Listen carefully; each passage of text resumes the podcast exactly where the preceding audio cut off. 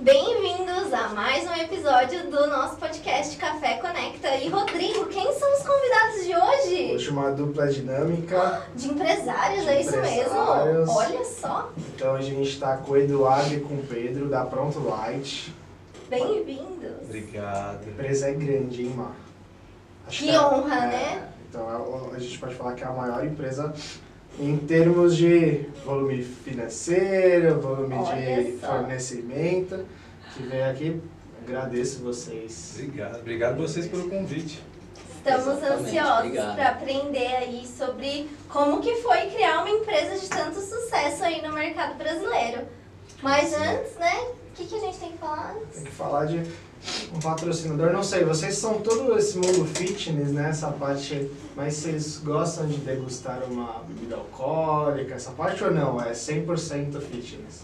Eu pouco, Pedro um pouquinho mais. Eu, eu gosto, eu gosto. Sou do esporte, me alimento bem, mas também gosto de Gosta de. Tem os tomar um drink. Tem os lazer, momentos, né? exatamente. É. Porque a gente tem um patrocinador aqui no Café Conecta, que é a Bartender Store. A Bartender Store ela é a maior loja de coquetelaria do Brasil. Então, ela é uma utensílios de bar, destilados, cursos para bartenders. Então, assim, tem diversos tipos de.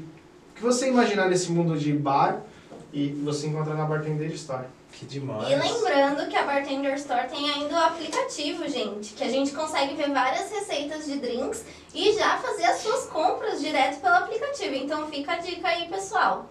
E Pra terminar a parte do patrocínio, gente, a Bartender Store é apenas o nosso primeiro patrocinador. Quem tiver interesse em apoiar o nosso projeto, manda mensagem pra mim, pro Rodrigo ou aqui no Café Conecta, porque a gente vai ter o maior prazer de divulgar a sua marca por aqui também. É, preciso pagar os boletos, né? Não é isso que as, os influenciadores estão falando. Faz parte, né, gente? Contas a pagar. Mas e aí, pessoal? É, a gente trouxe vocês porque a história da Pronto Light, eu, eu já recebi uns spoilers, né? Eu conheço vocês há um pouquinho de tempo. É. É, é imensa. Mas a gente não conhece a- as histórias individuais de cada um e também de como nasceu o negócio, como tá. E a gente queria ouvir isso um pouquinho de vocês hoje para a galera entender como é sair de um ponto, né, que vocês já contaram para mim, mas eles não sabem, até hoje ser uma das maiores empresas nesse segmento de vocês. Pois é. Bom, já estamos há 15 anos, né? Acho que Nossa. começar então, que tem uma. Começa, vai com tudo. Até o teu momento. Bom, eu mandei uma, uma relação da minha vida completa para eles, eu não vou contar tudo, senão ninguém aguenta. Mas eu gosto sempre de contextualizar por que, que chegou na alimentação saudável, né? Então, eu sempre tive relação com esporte, com, desde a infância, a gente se conheceu nessa época, né, no colégio.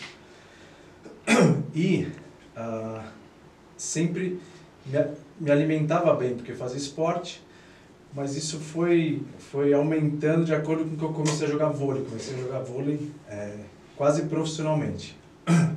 Vou pedir só um pouquinho de água. Ai, pode pegar, fica à vontade. Era a Agora promessa do vôlei, É, no entanto, total do vôlei, que acabou virando sócio da Pronto Light. Então foi por um bom motivo que ele abandonou a, a carreira, né? é. É, peraí que eu fiquei num. Quer um café também, Eduardo? Uhum. Dardim, eu, eu chamo ele de Dardim, né? O Edu, eu chamo ele de Dardim. Todo mundo, cada um tem um apelido lá. O Nando é o Nandim, o Peter. Dado é o Dardim e eu sou o Peter. O Pedro virou Peter. O Nando é o que não quis vir, É o que né? tem vergonha. Não, tem Não, vergonha. tem vergonha, Não, tem tem vergonha. vergonha e faz Lembranças aí pro Nando. Um beijo, né? Um beijo pra ele. Mas a gente brinca que acho que hoje em dia, tipo, a pessoa, a gente fala de vergonha, né? Mas o- esses aplicativos, da inter- esses aplicativos têm feito as pessoas perder bastante a vergonha, né? Porque cada coisa que a gente vê no TikTok da vida, que eu, eu ainda não, não cheguei no nível de fazer dancinha pra ter seguidor, né? Mas você vê uma galera fazendo, Ai, eu completamente fora. dancinha. você fez a dancinha. Eu fiz, mas não adiantou muita coisa.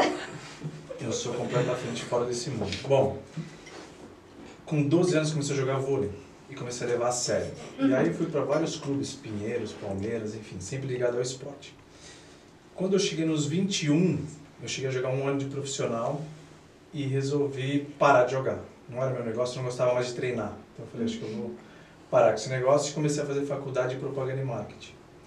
E aí comecei a estagiar numa agência de propaganda. E aí queria fazer algum esporte para eu poder ter como hobby, mas um esporte que eu levasse a sério. E aí comecei a ir para academia. Comecei a levar a sério fisiculturismo, Nossa. que é o culturismo do físico, é exatamente você ir construindo o físico de acordo com o que você quer. E aí eu comecei a ver que na alimentação é que iria fazer a diferença no meu físico. O treino, a gente treina uma hora, duas horas por dia. Mas a alimentação é que ia transformar meu físico. E aí comecei a ter muita dificuldade de ter essa alimentação disponível. Eu tinha que comer a cada três horas, 100 gramas, 150 gramas, enfim, era muito difícil. Pesando, né? Tinha que Super balanceado, né? Pesando, super balanceado, a cada três horas, cada dia comia de um jeito. E aí comecei a, a procurar lugares que poderiam fazer essa comida para mim.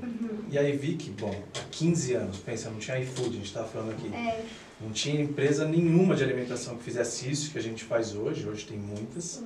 Então não achei nenhum lugar que fizesse a comida do jeito que eu precisasse.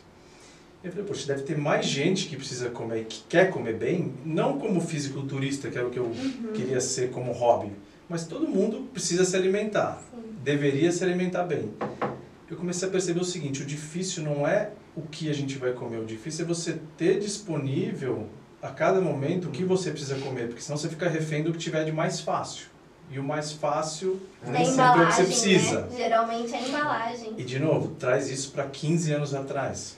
Hoje a alimentação saudável ainda mudou de cenário. Você vai numa praça de alimentação, tem uma série de produtos saudáveis, você tem opções. Ainda é pouco, mas tem muitas opções. Há 15 anos não tinha nada. Não tinha um aplicativo que você pedia, a comida chegava para você. Então eu falei, se eu preciso, acho que tem mais gente que precisa disso. Então comecei a fazer em casa para os amigos da academia. Então, eu até hoje não sei cozinhar, aliás, nenhum de nós três cozinhamos. Mas eu comecei a preparar a comida, pegava aquelas aquelas George Foreman, acho que nem tem mais, arroz, Sim. e preparava a comida dos meus amigos da academia. E aí comecei a pegar muita gente que não treinava quase, que não era muito adepto a esse estilo de vida. Justamente para pegar alguém que falava assim, olha, você não faz nada disso. Peguei um amigo meu, o Júlio, falei, Júlio, você não, não tá preocupado com a alimentação, mas e se eu te der alimentação a cada três horas, um pacote, ó, café da manhã até o jantar. De fácil acesso, né? Pronto, por isso chama pronto. Uhum. Pronto foi o nome que minha mãe deu, porque ela perguntou, o que, que as pessoas falam? Todo mundo fala, ah, já vem pronto. Uhum. Aí por isso ficou pronto. Ele falou, ah, se você me der assim, eu como. E aí dei uma semana para ele, ele começou a comer e falou, nossa, minha, meu corpo está se transformando. Eu que fazia comida, a comida era muito ruim, porque eu que fazia. Mas ele falou, impressionante o resultado. Porque a alimentação saudável tem isso, né? Muita gente fala assim, nossa, eu faço dieta, não tenho resultado. Precisa ver se ela está de fato fazendo, né? O Pedro sempre fala, você começa a perguntar a pessoa o que, que de fato ela está comendo, começa a relacionar, ah, eu comi um pão de queijo. Bom, então no final do dia você não comeu certinho o que você tinha que comer. Bom, e aí comecei a fazer e testar com os amigos. Então testava receitas básicas e entregava. E eu fiquei durante dois anos sozinho fazendo a comida e entregando para os amigos da academia. E- Sem cobrar. Não, cobrando. Já tava cobrando. É, já, Aí você já criou um é, negócio ali. Já, eu pedi, eu, eu pedi fala, fala. Não nascemos como uma ONG, né? É, Bom lembrar. Olha, essa é uma frase que a gente pode começar a aplicar, né? Não nascemos como uma ONG. Enquanto nós somos uma, né? Por enquanto nós somos. Não, Não. somos, não, mentira. Tem a bartender Tem a já bartender, tem a bartender. Eu já cobrava, é, mas fazia em casa, né? Morava com meus pais na época e tal. E aí eu comecei a, a ter o seguinte desafio. Como é que eu vou fazer algo personalizável, mas estocável? Porque qual era uma, um dos pilares? É que fosse personalizado.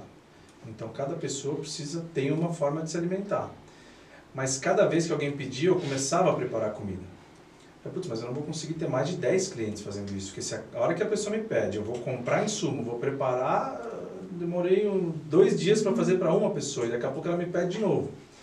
Então eu comecei a testar uma série de maneiras de estocar isso. Então congelamento foi uma forma que eu encontrei de, de estocar, de ter mais tempo de, de, de, de, de shelf life, de, de durabilidade, para eu poder estocar. Mas como que eu vou estocar se depois eu vou dizer que você vai comer uma quantidade e você vai comer outra? Uhum. Então eu fiz testes assim, eu congelava arroz em placa e aí quando a pessoa pedia eu quebrava a placa e colocava. Tipo cubo de gelo. Tipo cubo de gelo, só que isso eu tô falando quando eu fazia na minha casa, né? Isso é uma agressão à comida, que você quebra toda a comida, tudo errado. Sim. Aí um belo dia sobrou um pouco de comida e eu coloquei num saquinho. Que a Pronto Light hoje é em monoporção, são saquinhos. A gente também tem a bandejinha, mas o nosso grande pioneirismo foi no saquinho. Sobrou um pouco de comida, eu coloquei. Sabe quando dá aquele. O eureka, que você fala, nossa, agora se a pessoa me pedir um desse, sem esse eu não, não vendo, eu vou vender no saquinho separado. Só que era uma coisa completamente absurda. Hoje tem outras, muitas empresas que seguiram esse caminho. Naquele momento não existia isso, então foi uma coisa muito assim. Mas também ficou claro o seguinte: isso vai resolver o meu problema de estoque e vai resolver o problema do consumidor de ter personalizado isso. Agora o desafio é fazer com que as pessoas entendam e aceitem esse formato, porque visualmente não é o que a gente está acostumado, a gente está acostumado a ver um prato ou uma bandeja. Eu falei, não tem problema, vai ser assim. Então, para que todo mundo se apresenta e fala, imagina, faz o menor sentido, ninguém vai comprar comida no saquinho. Eu falei, não, vai ser no saquinho. Então, a hora que chegou nesse momento, eu falei, esse vai ser o formato. Esse negócio vai dar certo. Eu só não sei quando nem como, mas é assim que vai ser e a gente vai ter que fazer as pessoas se acostumarem com esse tipo de formato. E nisso você ainda estava na agência ou já tinha saído? Já tinha saído.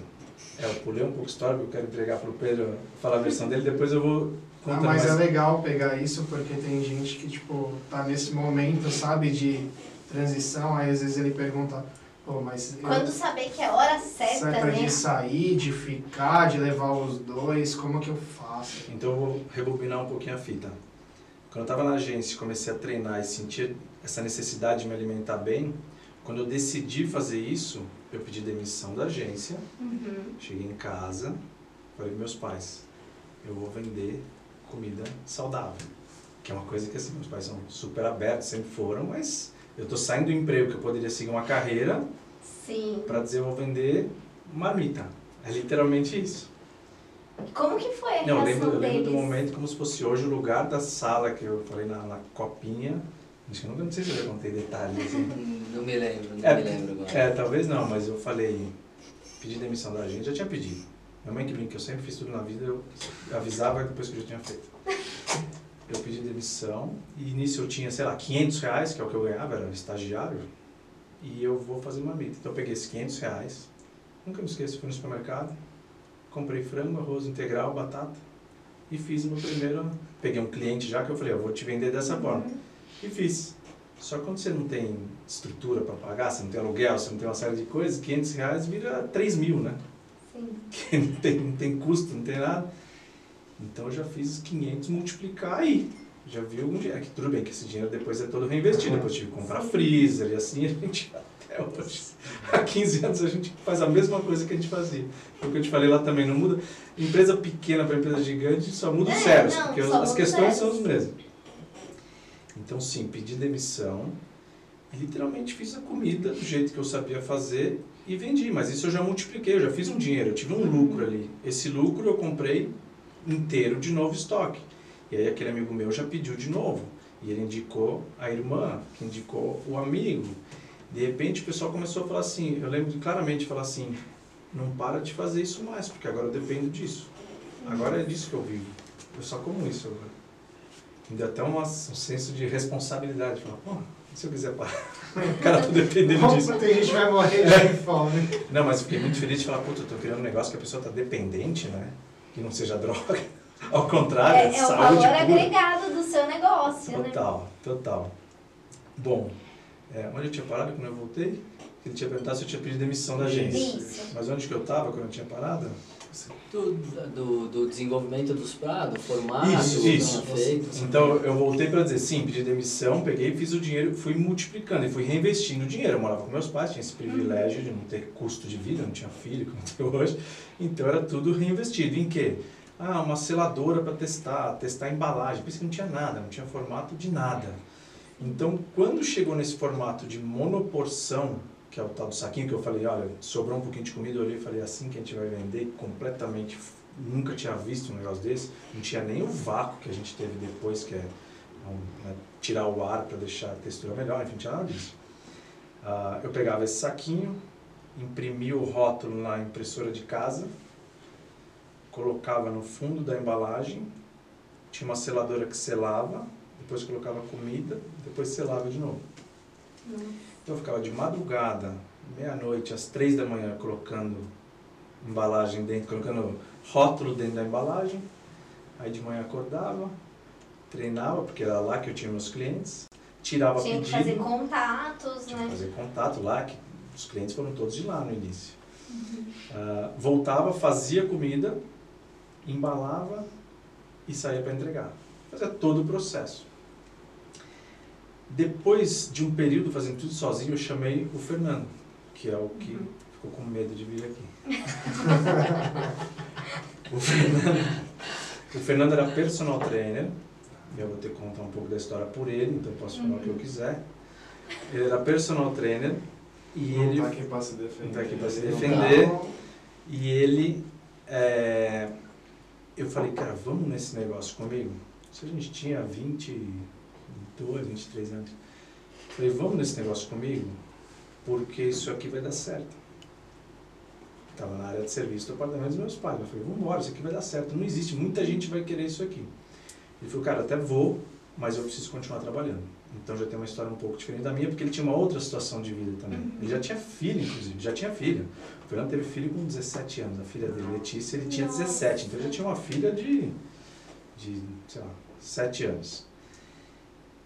Então eu preciso continuar dando aula de personal e preciso retirar alguma coisa para eu poder deixar de fazer algumas aulas para estar aí com você. Eu falei, então chama a sua mãe, que cozinha muito bem, dona de casa, dona Lúcia. Ela cozinha, ela sempre cozinhou muito bem, mas como dona de casa. E a gente só fala, olha, não pode óleo, não pode isso aqui e tudo mais. Então a dona Lúcia começou a cozinhar pra gente.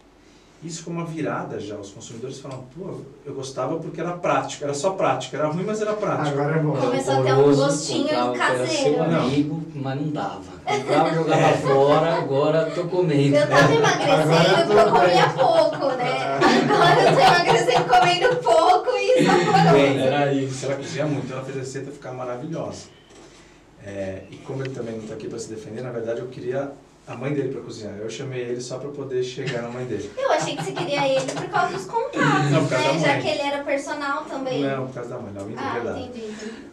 O Fernando, por vários motivos, era meu amigo de infância, era um cara sempre muito guerreiro, então tem uma passagem interessante. Um outro amigo nosso, amigo, irmão, primo do Pedro, inclusive, ofereceu dinheiro para investir na época. O Mário e o Márcio me ofereceram dinheiro. Era um dinheiro que hoje é um dinheiro razoável. Eu, eu me vi na seguinte situação, o que, que eu percebia? Eu precisava de alguém que trabalhasse comigo e não do dinheiro Uhum. porque eu não tinha know-how de nada, nada. Eu, eu- a primeira coisa que eu pensei foi, nossa, eu não sei nem o que fazer com esse dinheiro. Eu não sei o que fazer. E ele entrar como sócio investidor. Eu falei, eu queria que você viesse aqui comigo fazer frango e botar na embalagem. O dinheiro em si, putz, lógico, ajuda, mas eu vou pegar e não sei o que comprar. Vou, porque eu testava muita coisa. Então eu pegava 500 reais, comprava embalagem, errei. Tá bom, É. paciência, joga E fora. acho que é importante a gente ressaltar que muita gente acha que é só o capital, né? Ai, que você precisa de dinheiro, você precisa de dinheiro. Mas aí vem uma oportunidade dessas, você vê que não é só o dinheiro, você precisa saber administrar o dinheiro. Porque se você não coloca nos lugares corretos, aquele dinheiro não vai ser válido pra nada. Sim, tá Teve um- uma passagem de uma. Trabalhou comigo até a Fran, deixar um abraço para ela, que uma vez eu. A gente conversando, eu falei assim: nossa, eu precisava de um recurso, né? A mais, precisava de um recurso na minha equipe. Ela falou assim: você precisa de um recurso ou você precisa de um aumento? Eu falei: não, se me dá um aumento, eu não vou ainda entregar. Então, não é, é- é- jogando para o mundo corporativo é meio Uhum. que isso, né? Sim. Às vezes muita gente fala assim, ah, se me der um aumento eu resolvo o problema. Não, você não resolve Não. o problema. Você você precisa de alguém, Verdade. né? então Exatamente. trazendo para esse mundo corporativo. Né? É porque eu acho que assim, tem fases que você precisa do dinheiro, mas você tem que saber muito bem o que você vai fazer com aquilo, senão não faz sentido. Né? Aquele momento eu não tinha um plano que eu falava assim, nossa, eu sei tudo que eu tenho que fazer, só falta o dinheiro. Ok. Ao contrário, não sabia nada do que eu tinha que fazer. Eu lembro muito de, na minha cabeça eu pensar assim, pô, se eu fosse montar um posto de gasolina seria tão mais fácil, né? Por quê? Porque eu chego no cara do posto e falo assim, onde vende bomba? Ah, esse é o fornecedor. Sabe, mais fácil porque já tem um caminho a Uhum. seguir. Olha, um posto precisa ter tantas bombas, tem número, tem uma série de coisas. Tá montando um negócio que não tinha nada, não tinha um lugar para me inspirar. Não tinha uma referência de mercado, Não tinha né? uma empresa similar. Sim. Porque não dá pra falar que a gente era congelado saudável, então a Sadia é uma referência. Não, a Sadia vive um outro universo, ela vende no varejo, não tem nada a ver, não dá pra se inspirar nisso porque é outro mundo. E restaurante? A chance de eu fazer besteira aquele dinheiro naquela época ia ser muito grande. Então eu precisava de gente para. Eu precisava de pessoas que estivessem comigo, dispostas a ralar muito para colher lá na frente. Então tinha que ser um perfil bem. Né? Porque nem todo mundo, se é um cara que já tinha seus 30 anos casado com filho, fala: não, não posso essa relação agora, essa altura eu preciso de um negócio mais sólido. Bom, veio a dona Lúcia e o Fernando. Então eu que era sozinho, passei a ter alguém para cozinhar, ou seja, eu parei de cozinhar. Só aí eu eliminei quanto do meu tempo e ainda qualidade absurda. E o Fernando, que você bem falou, tá perfeito. Os alunos deles todos viraram clientes. Os maiores clientes eram alunos deles, tem tudo a Uhum. Que ver com tem tudo a ver com isso. E mão de obra, porque a gente ralava, a gente ficava lá cozinhando, ajudava a cozinhar quando precisava, fazia entrega junto, enfim, uma série de coisas. Chegou um momento, depois de um ano, que a gente ficou nesse formato ainda informal, caseiro, é aquele momento de transição que é super delicado, né? Você sai do informal, informal é maravilhoso. Informal não tem aluguel. Por causa da mãe, não tem uma série de coisas. Informal é maravilhoso. E agora a gente quer formalizar. A gente percebeu que já tinha um- uma quantidade de clientes e tinha uma massa aí para a gente poder formalizar. Só que formalizar é um momento crítico, porque ele é um momento que aí é o contrário. Você sai desse, desses benefícios da informalidade e passa a ter uma estrutura que, bem ou mal, pequena, é uma estrutura, é uma estrutura. Você tem, enfim, impostos que, obviamente, tem, que- tem que ser feito, tem que. Então, ali a gente, eu senti, principalmente, falei assim, acho que está na hora gente chamar mais, mais uma pessoa para o time. Uhum. E aí, tinha algumas pessoas que eu conversava, amigos, sempre dentro dos amigos. E aí, que eu vou passar a palavra para o Pedro, mas ele sempre foi amigo da escola. Como a gente tem dois anos de diferença, não- na escola não era tão próximo, porque dois anos fazia uma, uma diferença, né? não, não ficava tão junto.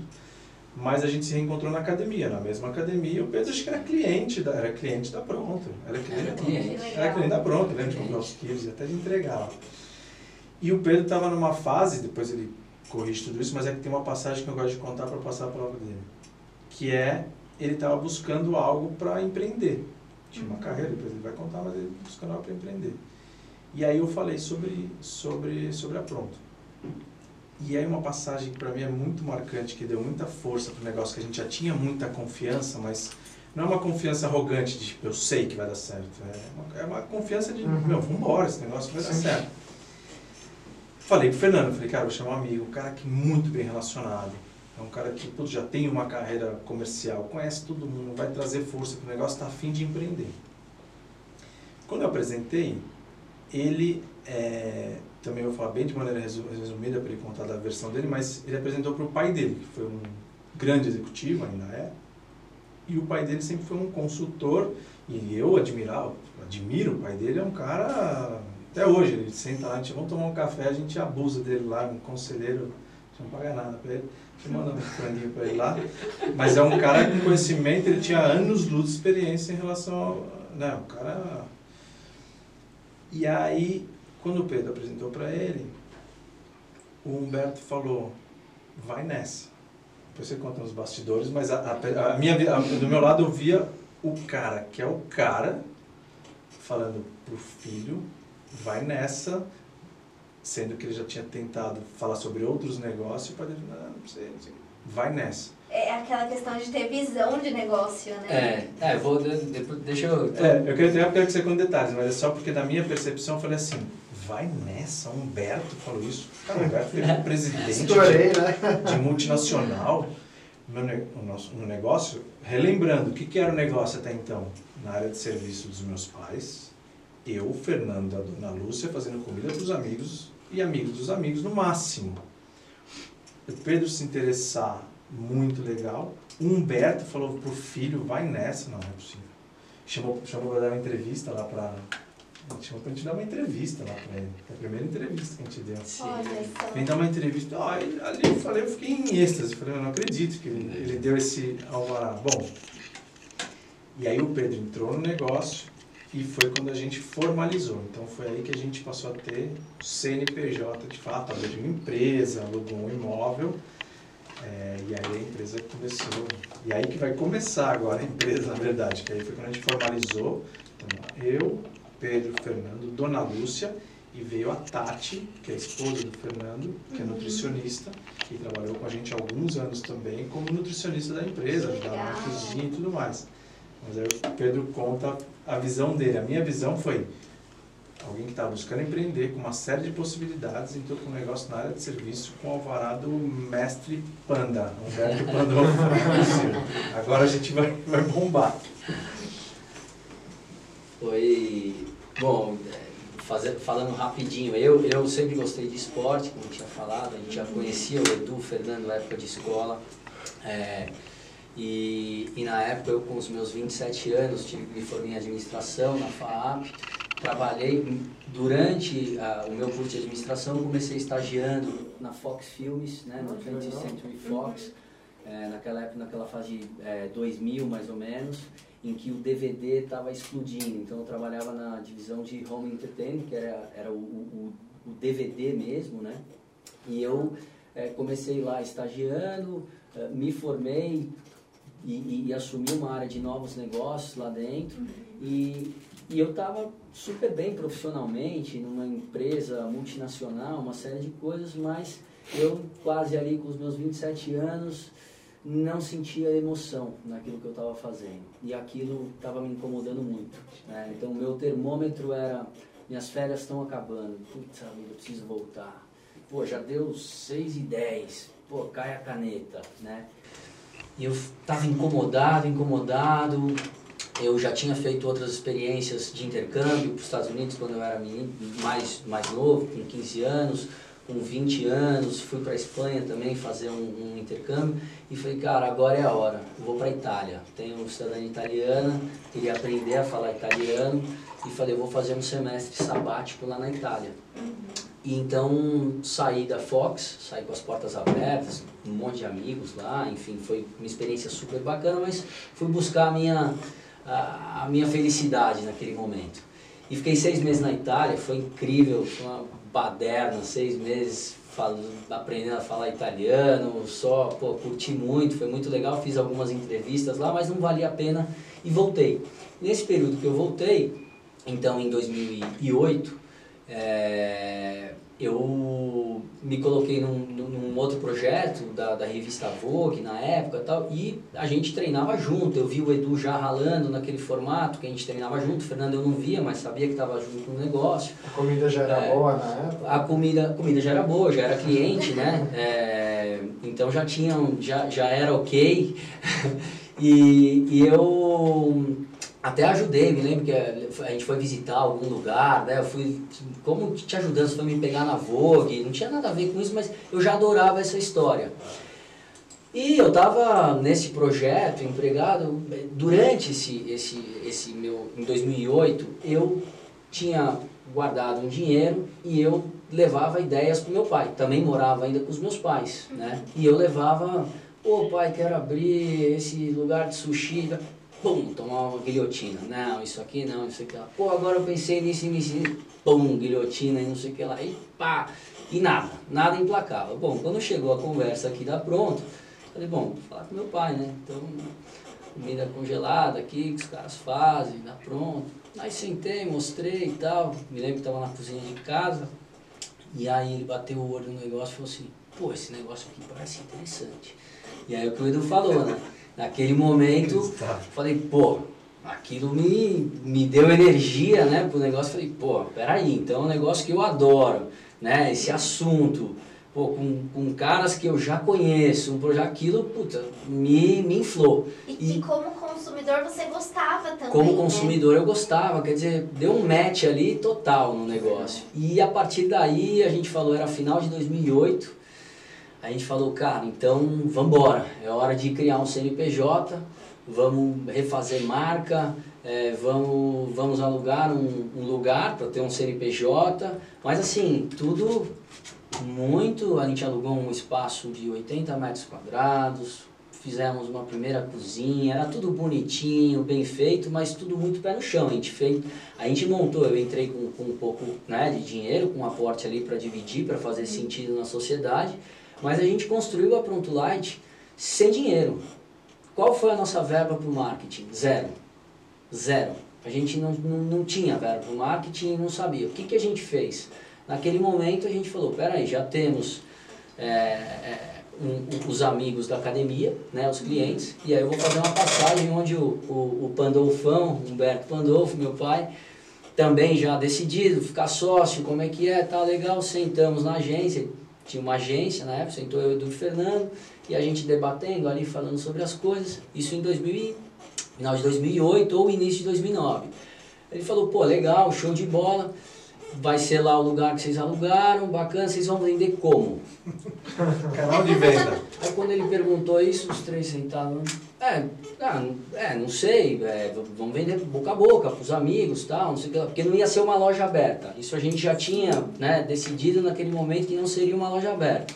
A gente também nunca teve no radar de, ah, então vamos vender para um supermercado, pra já estava enraizado a venda direta para o consumidor. Mas aí ele falou, a gente falou, ah, telefone, falou, quem vai atender o telefone à noite? E no final de semana? Ele falou, puta, é verdade, não pensamos nisso. Falou, então vocês vão fazer o seguinte, vai ser um e-commerce, vocês vão montar uma loja online. Olha falou, só. uma loja online? É, um e-commerce. Falar isso em 2009, a gente teve essa reação. E quando a gente contava isso para os nossos amigos conhecidos, ó, fiquei sócio da Pronto, tá, ou ele, ó, e agora, como é que é? Ó, aonde vai ser a loja? Não, não, você entra e pede pelo site. Pelo site? Aí a gente começava a brincar, né? Foi pegando a manha do negócio e falou assim, pô, não, seguinte, sabia que o cara morava, tipo, sei lá, em Higienópolis. Falou, ó, vou montar uma loja. Ah, que bacana, em Moema. Pô, Moema é longe de Higienópolis. Então faz o seguinte, entra no site, pede que eu te entrego. Era um negócio dali. É, mas só fazendo um parênteses, voltando a, ao assunto, né, do, a, de, pô, a hora de, de, de, construir um negócio, de, de largar e tudo mais, é, eu, eu queria dar o meu depoimento sobre isso aqui. Só falar um é, negócio rápido do canal de venda. Não tinha WhatsApp. 2009 e-commerce já não era uma coisa assim, e-commerce para grandes marcas, até existia, de comida. Não, o Facebook estava começando. Não tinha Instagram, não tinha WhatsApp, tinha nada. É, era a época do Orkut 2009. É, final, final do Orkut, Facebook começando. É, tava começando, eu lembro que, acho que... Era a época tava que a gente vindo o iPhone, assim, porque eu vi a galera com o iPhone e falei, nossa, que É. legal. Exatamente, que é. Então, exatamente. É alguma coisa desse tipo, Então, foi, depois a gente volta para esse momento, mas eu acho que assim, né, é, é, é um assunto que, que sempre quando a gente fala sobre esse tema empreendedorismo, pô, e aí, né, o que, que foi e tal, eu, eu penso que nós tivemos é, uma felicidade do timing para nós, né, em termos de idade, de situação, como o Edu mencionou, em termos de, naquele momento, muito menos responsabilidade do que, por exemplo, hoje, né? Hoje, pô, o Edu é pai da Isa, é, eu tenho, sou pai da, da Bubu, da Lala, então assim, pô, é diferente, mas né, eu, eu acredito que sempre é tempo, né? Tudo vai dar certo e tudo mais, mas é claro que você pensa muito mais em falar, pô, hoje eu preciso manter uma casa com os filhos, com escola, quer dizer, quanto mais tarde, né, de repente a gente faz, é, é, as responsabilidades são diferentes, mas de forma alguma não quero desencorajar, pelo contrário, é, vejo muito hoje amigos, muito, muitos amigos que estão, resolveram seguir carreiras executivas e profissionalmente estão muito bem, bombando e tudo mais, mas que, nossa, gostariam muito de falar, cara, eu queria sair daqui, queria empreender. E agora percebe, a gente percebe que às vezes é muito mais difícil, É, né? e, e assim, é, o que a gente gosta de passar aqui no Café Connect é que não tem certo não tem errado. Tem o que pode funcionar para cada um. Muitos podem ouvir e ter aquele julgamento, ah, eles tiveram uma estrutura para começar, tiveram um apoio que você falou, ah, eu não tinha custos, né? Eu tinha Sim, minha casa. Mas assim, você podia muito bem, ah, eu não tenho custos, eu vou continuar na agência ganhando muita grana, Aproveitando, né? custos mais e, e vou seguir. Então, assim, o legal é isso, não julgar e entender que tem os seus momentos, tem suas fases Exatamente. e cada um tem, tem, tem uma oportunidade, lógico. Tem gente que tem muito mais oportunidade, tem outra, mas se você ficar se apegando em desculpa, você não vai fazer nada, né? Total. E, Não, e um ponto totalmente. legal, né, que o Pedro tava falando, né? À medida que o tempo passa, fica mais difícil de você fazer algumas escolhas. Mas aí tem planejamento, né? Quanto mais você se planeja, mais você tem respaldo para fazer essas escolhas, né? Total, né? não, e pelo contrário, eu acho assim, até me, me, né, me contrapondo aqui, o que eu vejo é muitas, muitas pessoas hoje, em várias fases da vida, eu digo, putz, independente de idade, tomando, fazendo viradas de chave, acho que o mundo a gente está vivendo momentos interessantes, assim, né? De, de, de novos trabalhos que novos não existiam, caminhos, novos caminhos. Né? E as pessoas buscando muito isso. Eu vejo, eu sinto um movimento interessante nesse sentido. Então, literalmente, não tem idade, não tem nada. Estou contando a minha experiência, né? É, é, que quanto mais responsabilidade você tem, mais medo você mais vai medo ter de largar tem. as coisas. Não e, tem como. E, e, ainda, e ainda na, depois que, a gente, que eu fiquei sócio, o que, que aconteceu? E isso é, eu acho que é interessante. Quando a gente empreende, a gente fala, a gente fala que a gente empreendeu raiz mesmo, né? Ali com sem, é, foi com muito pouco capital mesmo que a gente teve. Durante, é, se eu não me engano, dois anos, a gente, nós fizemos um acordo entre nós que o Fernando precisaria retirar X, porque era o modo dele de, de sobrevivência. Ele, inclusive, dura, às vezes, é, determinados dias da semana, tinha que sair para dar aula, porque também complementava a renda dele, então naquele momento ele tinha isso, era isso para acontecer. Por outro lado, eu e o Edu, como nós ainda morávamos com os nossos pais e não sei o que lá, eu ainda tinha um dinheiro guardado, etc., foram anos em que a gente não retirava dinheiro do negócio. Quase dois anos. A gente não retirava. Só reinvestia. E, e, então assim, eu saí né, de, de, um, de, um, de um choque, de, um, de uma pô, uma carreira que eu já estava construindo, etc., uma outra condição de vida naquele momento, mas com uma coisa muito interessante. Eu passei a trabalhar como eu nunca tinha trabalhado, então, histórias, né, de, puta, estamos aqui, porque não tinha o que fazer, né, é, bater o escanteio e sair para cabecear, é ligar para fornecedor, é falar com o advogado, é falar também com o cara do marketing, é resolver a bucha com o cliente, ou atender o cliente, era tudo que a gente fazia. Então, trabalhava, a gente trabalhava muito, mas cara, então, eu, eu, eu sinto, estamos construindo. Então, acho que esse é o grande. Quando a gente encontra um negócio, né, é, fa, é trabalhar passa a ser diferente, né? A, a, gente tem um negócio até hoje, né, mas principalmente no começo, vou fazer essa, essa analogia. Por exemplo, aqui a gente está num prédio comercial. Nesse prédio comercial acontece várias coisas. Vou dar um exemplo. Tem um negócio de lixo lá embaixo. Tem, tem uma caçamba de lixo. Se o lixeiro hoje não passar, qualquer problema com lixo, para vocês, assim, não é de vocês, quem, como vocês estão num prédio comercial, a responsabilidade do prédio não é ah, alguém precisa resolver isso aí. A gente abre a empresa, tudo é responsabilidade. Já aconteceu isso, que chega uma hora que a gente gera lixo a um ponto que a prefeitura já não recolhe mais, tem um monte de coisa. Sim. Cara, você tem que preocupar com lixo. É o programa de resíduos, né? Você tem que se preocupar com tudo tudo, acabou a luz. Se você trabalha numa multinacional, acabou a luz, tá bom, bom, alguém resolve, você vou para casa, amanhã tem que estar. Tá... Então tem que estar disposto a fazer tudo. Isso é uma coisa que num mês é divertido, dois meses, por três anos. Quando você, a gente se diverte até a gente tem que se divertir até hoje com as buchas que dão. Se é. você não se divertir, você você tá ferrado, você é não consegue. É muito que eu falo pros meus clientes, né? Todo mundo vê assim, ah, eu quero fazer transição de carreira e eu quero largar o CLT e empreender. Mas, gente, não é para todo mundo empreender e tá tudo bem. Tem gente que vai gostar dessa pegada, tem gente que vai gostar do CLT. E, e assim, um mês é divertido, mas será que vai ser sustentável para você? É. E as pessoas precisam entender que é perfil, né? É. Porque às vezes pode ser pior você, tipo, eu fiz, porque eu fiz, aí não deu certo, eu tenho que voltar. Às vezes, tipo, se a, se a pessoa não tá, tipo, bem estruturada, que o voltar é uma opção e Sim. beleza, ela tipo vai, vai voltar e vai cair naquela ponto você fala, putz, 6 e 2, acabei, vou fechar é. o computador, não vou falar que eu tô, eu tô indo embora 6 Total. horas. Mas sabe, mas sabe o que é fascinante no negócio do empreendedorismo? É o seguinte, você, primeiro, a, a decisão está na nossa mão. Sim. A gente fez uma reunião outro dia com uns grupos, um grupo grande pra caramba, que tudo que decide vai para 10 pessoas. Cara falou, ah, você vai dar embalagem aqui. Pô, vocês precisam ver quando decide isso aí. A gente falou, não, a gente decide agora, a gente que vai dizer. que eles estão acostumados com. Vai lá pra China Nossa, autorizar. Tô, tô, tô, sabendo isso. A, decisão, a decisão é aqui, quando, quando você trabalha, eu trabalhei multinacional, né? Então isso é muito difícil. Quando você quer É. tomar uma decisão ali, não, mas tem esse, tem aquele, tem o outro. É, E aí no- quando você empreende, você tem aquela. a- aque- você é o dono do negócio, Teve né? até um episódio engraçado aqui, no começo da, do- que a gente tava se adaptando aqui com a galera. A gente se dá super bem com a agência, né?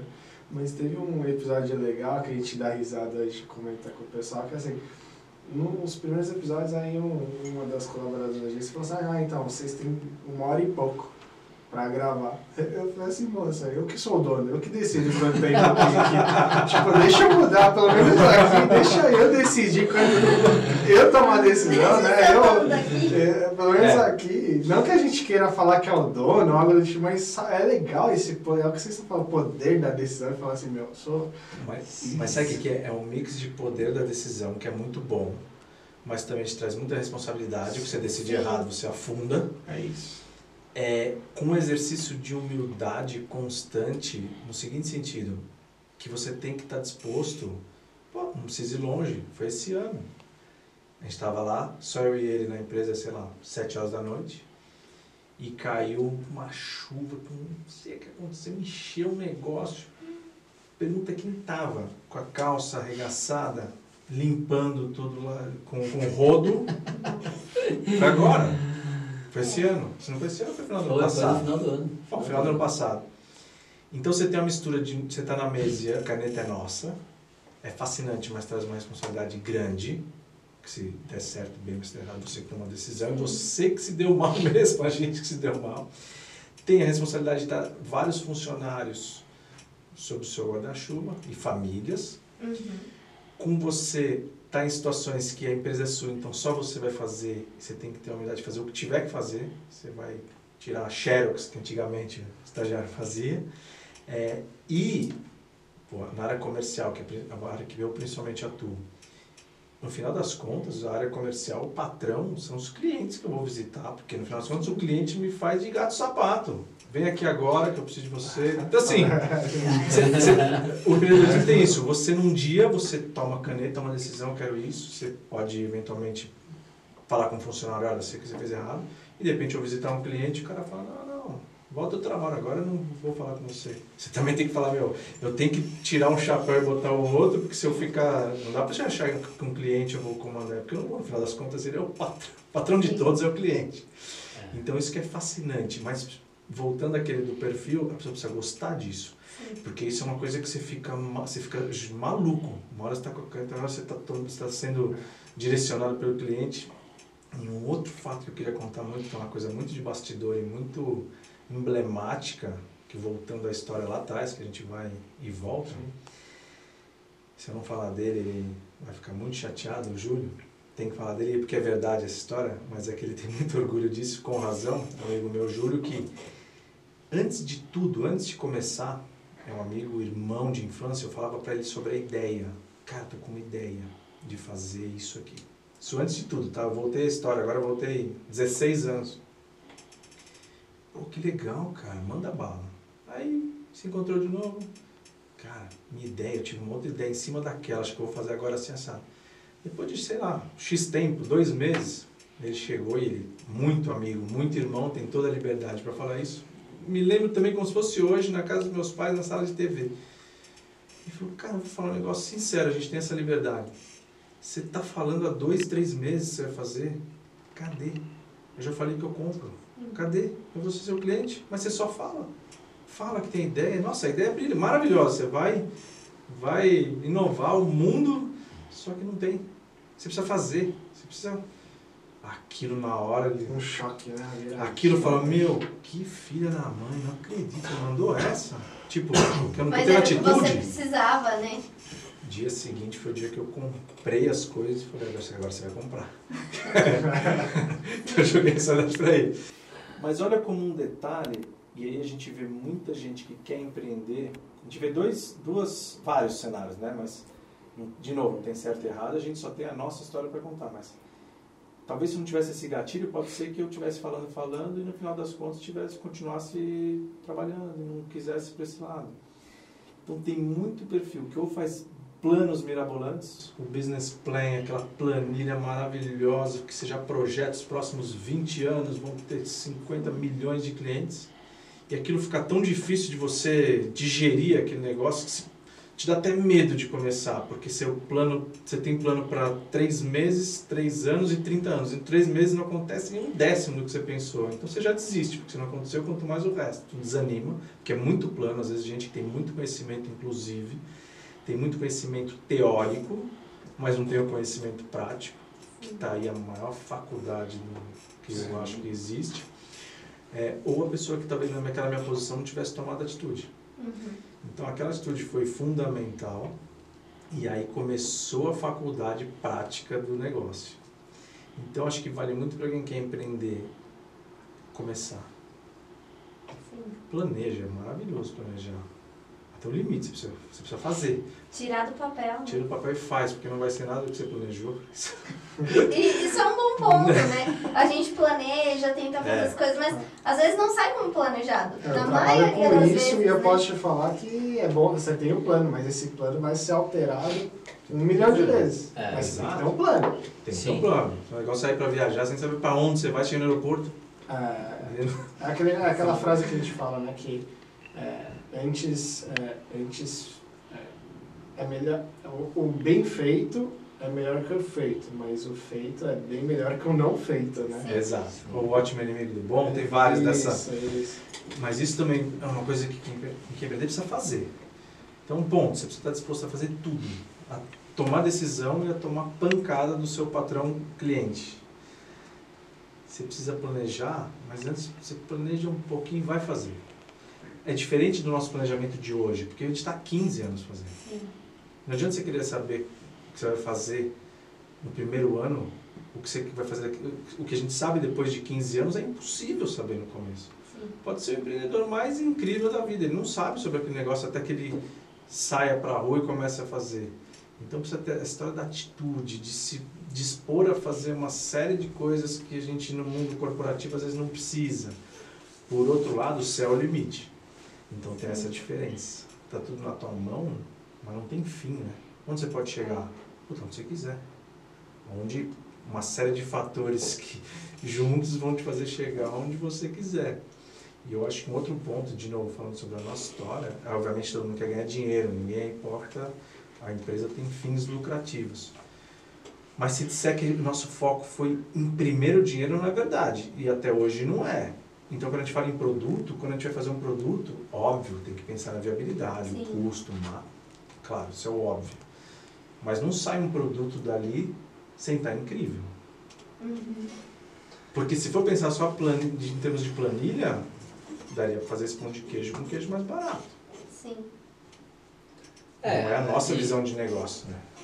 E, e, eh, também, no, no caso da Pronto, né, eh, a gente, quando fez o negócio, claro que, que, fizemos para ganhar dinheiro e temos para isso, mas, por exemplo, é muito comum hoje, é, cada vez mais comum, pô, vou fazer um negócio que eu já estou pensando, meu plano é vender isso aqui daqui a três anos, quatro anos, enfim, estou fazendo para vender.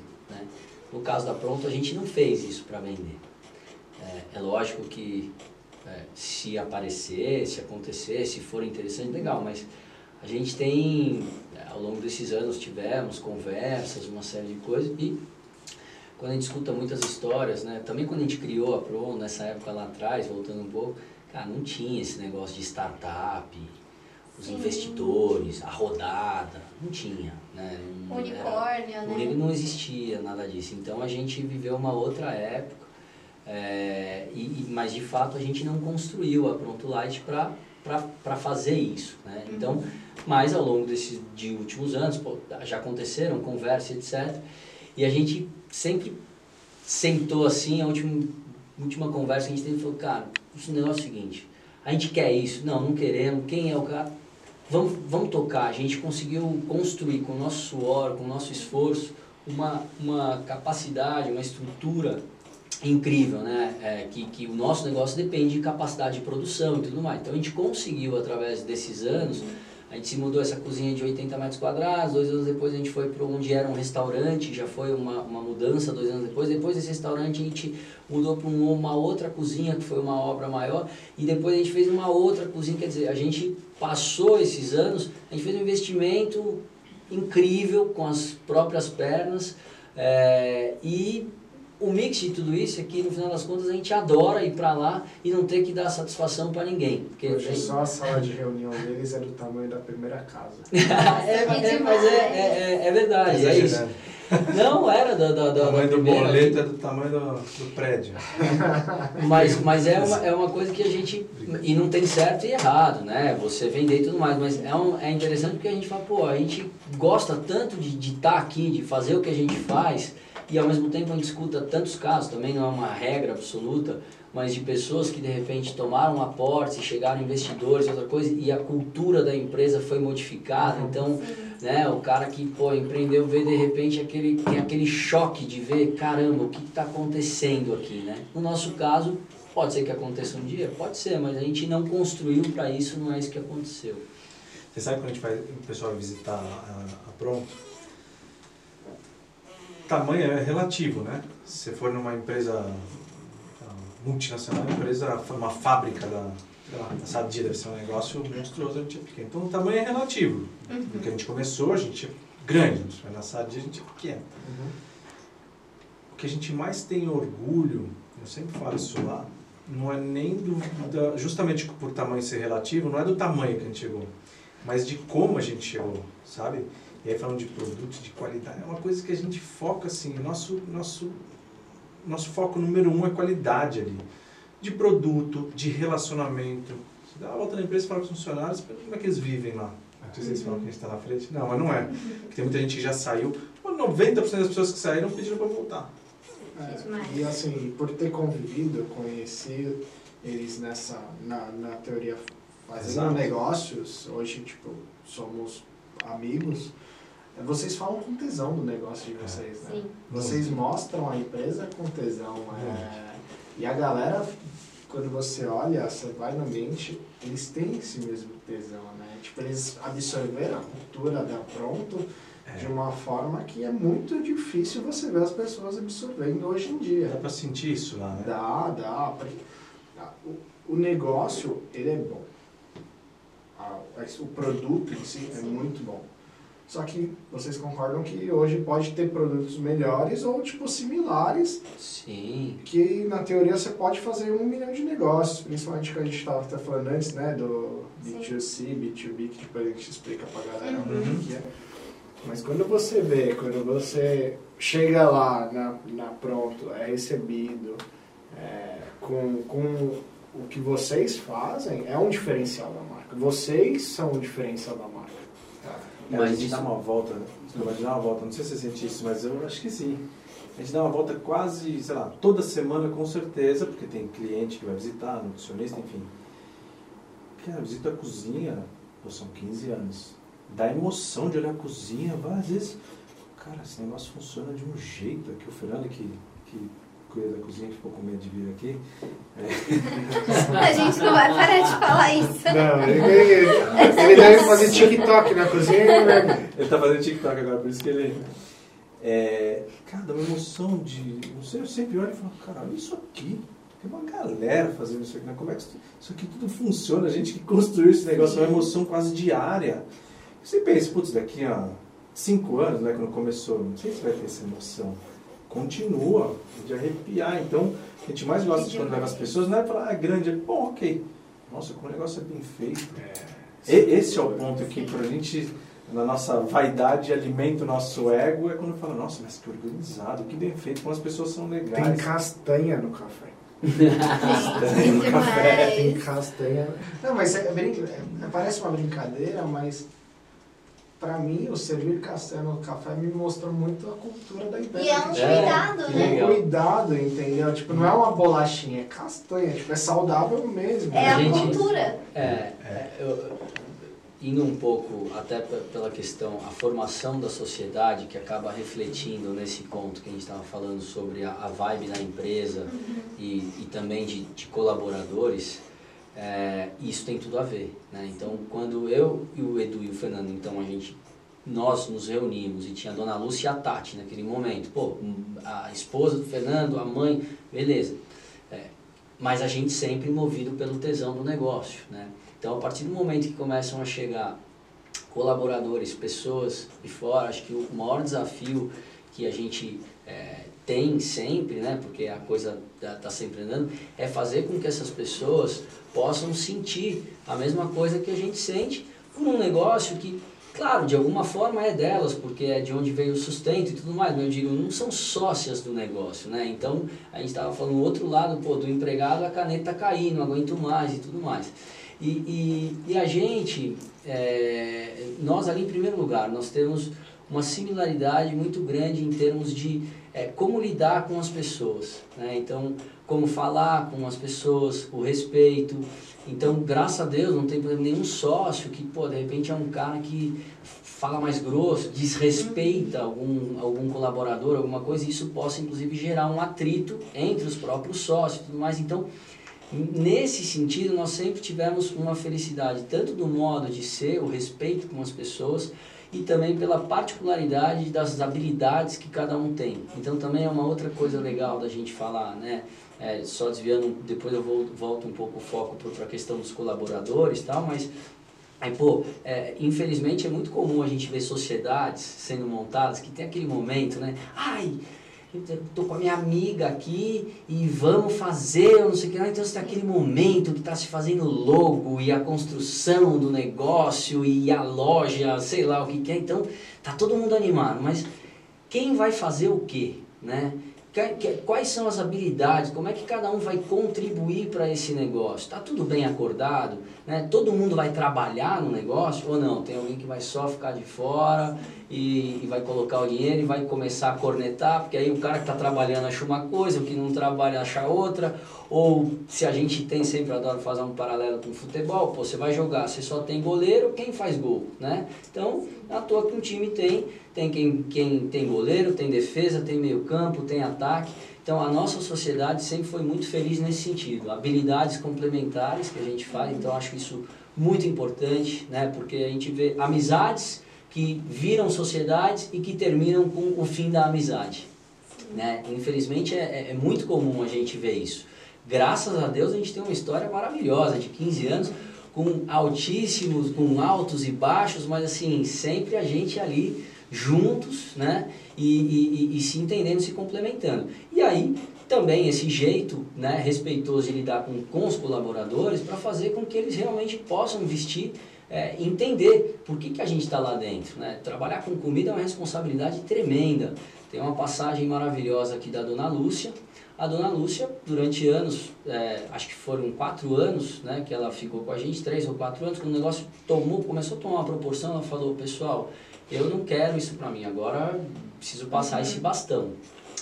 E a dona Lúcia, cozinheira de mão cheia, como o Edu já falou, ela, o que, que ela fazia? O que, que ela faz até hoje? Ela conversa com a comida, né, enquanto ela está fazendo. Ela faz com amor, ela conversa com o alimento.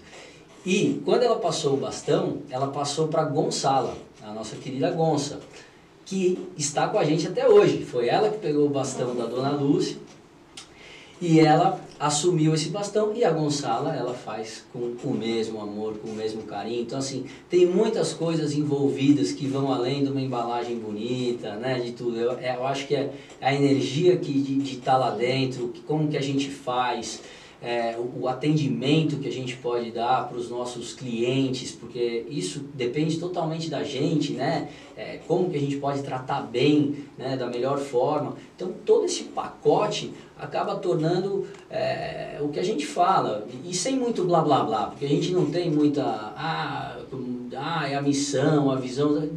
A gente demorou anos e anos para escrever isso, né? Não tinha muito, mas é, o que tem lá é verdadeiro, é do fundo do coração e muito mais do que isso, é o que acontece efetivamente, né? Porque às vezes você vê que tem as plaquinhas bonitas e na verdade não tem nada daquilo é, que está se É o que mais tem, né? É, é o que mais tem. Tem, né? tem as frases e os slogans, mas a cultura Exato. da empresa não está vivendo. E, e, a gente lá, só para eu terminar a minha passagem aqui, a gente lá é aquele negócio, todo mundo é igual todo mundo é igual. Nós somos todos iguais lá dentro. Então, já aconteceu de alguém que de repente foi promovido que está desrespeitando agora os subordinados. Você fala, pô, pelo amor de Deus, vem cá, deixa eu falar com você. Eu sou dono desse negócio. Você já me viu falar com alguém dessa forma? Você já me viu falar com você dessa forma? Vamos falar, vamos, vamos falar sério? Vamos falar sério. Mas não vamos perder o respeito, não vamos fazer nada. Isso não significa que não é ter autoridade. Então, é algo que a gente é, flui naturalmente esse respeito e vira um ambiente totalmente bacana de se estar. Que é o que a gente fala, todo mundo trabalha o dia inteiro. Cara, você precisa estar num lugar, é a nossa casa, né? A casa das, dos nossos colaboradores. A gente está lá de segunda a sexta o dia inteiro. Então, pô, e aí tem as coisas, ping-pong, temos o ping-pong lá. Há três anos, há dois ou três anos chegou a mesa de ping-pong, foi maravilhoso. O momento do ping-pong é onde aí literalmente não tem não tem ninguém que é dono, que é, é um esculachando o outro.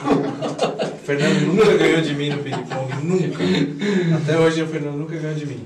Tem uma passagem da Dona Lúcia muito boa. No comecinho, ela estava na cozinha, nunca esqueço, fazendo cenoura. Cenoura na panela. E ela estava sozinha na cozinha falando. E fazia assim, ó. Que cor maravilhosa. Olha essa cor. Como é que você tem essa cor? Ela chamou a Samu, alguma coisa aconteceu. Ela está perguntando, ela tá tentando, falando com a cenoura como é que ela tem essa cor a cenoura não ouvi responder. Mas ela tinha esse de perguntava para ela, falava, mas é que eu não acredito na cor da cenoura. Como é que pode uma coisa da natureza vir com essa cor? Ninguém pintou. Olha isso, a relação dela com a comida. E a gente acredita que isso passa. A Gonçala, como você falou, está lá há 12 anos, 12, Sim. 13 anos. E a Gonçala fala disso até hoje. Ela falou, hoje. a dona Lúcia vai lá e fala, dona Lúcia, até hoje, tudo que você trouxe está 12 anos com a gente. Não, esse ano, esse ano foi, foi, muito, foi muito legal.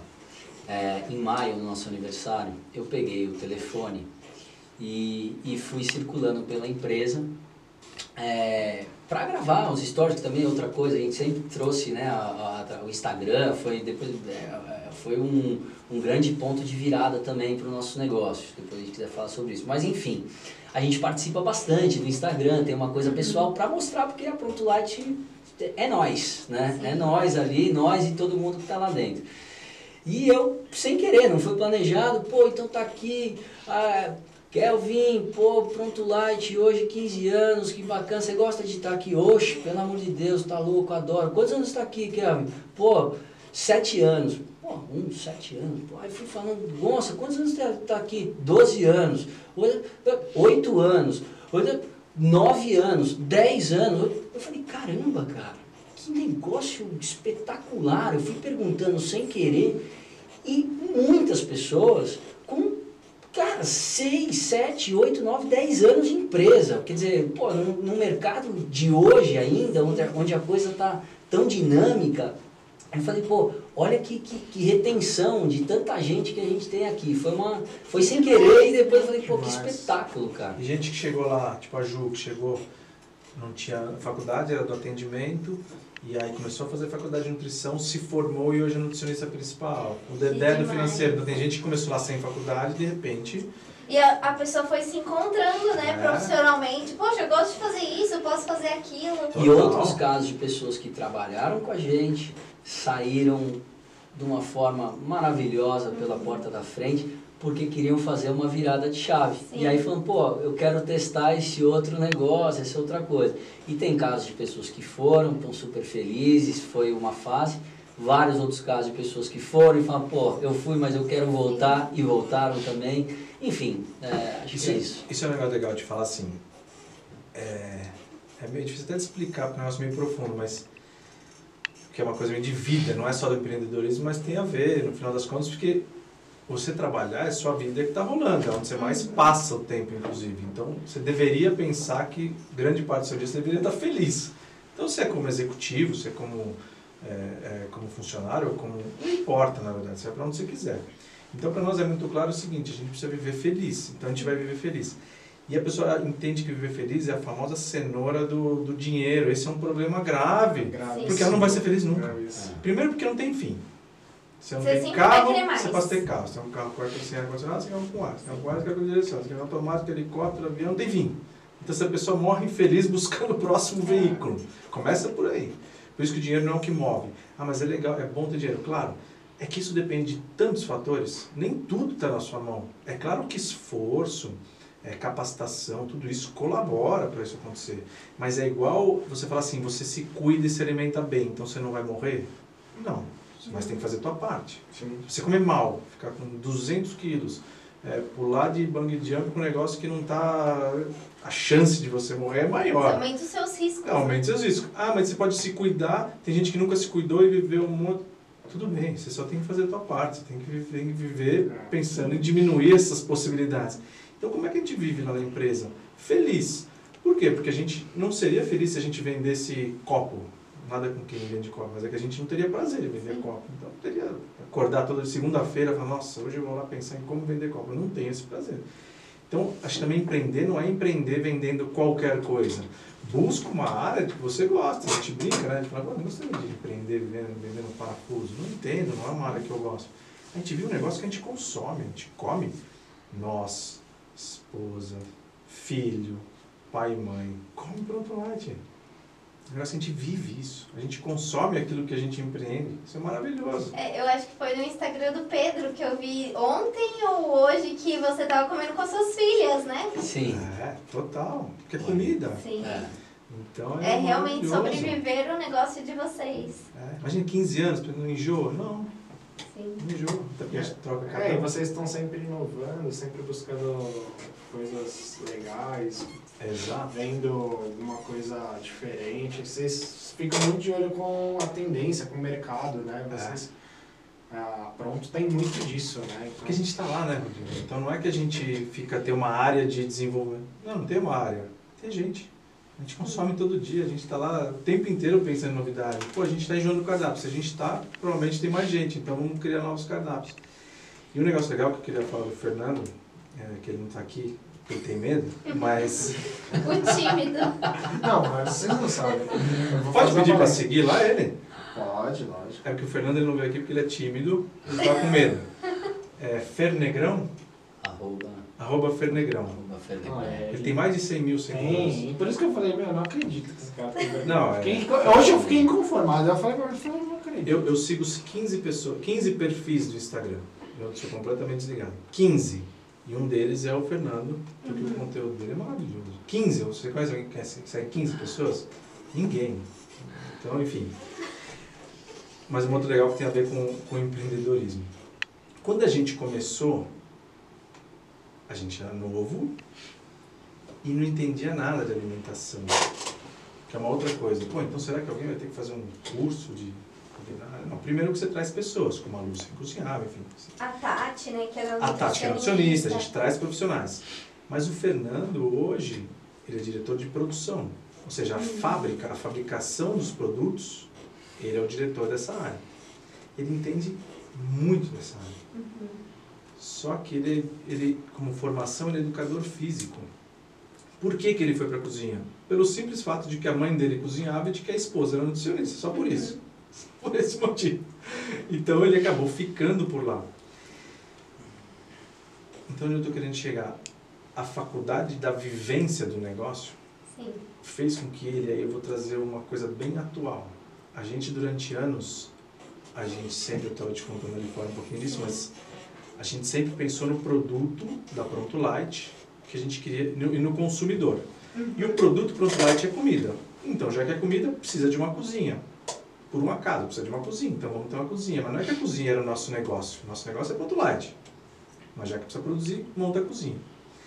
Só que passados 15 anos, foi até um pouco, já faz uns 3 anos, a gente nem a gente tinha noção do quanto a gente conhecia do processo de produção.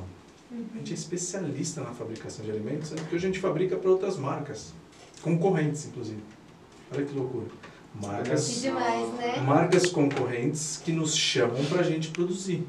Por quê? Porque ter uma cozinha é um negócio muito complexo. É custoso, é arriscado, mas a gente ficou, se tornou especialista. E o Fernando, em especial, vou dar um exemplo aqui. Um parceiro de negócio chamou para fazer um, um- um prato, lá, uma, uma linha de pratos, lá, se não me engano, de bacalhau, enfim. Mas não importa, é só para exemplificar. O que, que esse cara precisa? Ele precisa, ó, eu preciso fazer 5 mil pratos para novembro. Ele bate na porta das cozinhas, as pessoas não conseguem dimensionar se vai dar, quanto vai custar, porque parece sempre mais difícil. A gente foi começar a se dar conta quando ele bateu e o Fernando pega ali, ele senta na mesa e fala assim, quantos pratos são? Tantos. Faz o cálculo. Pode ser que é no papel, assim, né? Ele é, ele é, Uhum. ele é desse perfil. Quantos? Acho que eu preciso de umas tantas pessoas. Ah, Sexta-feira, meio-dia, tá pronto. Você sabe, são 5 mil pratos. Sim.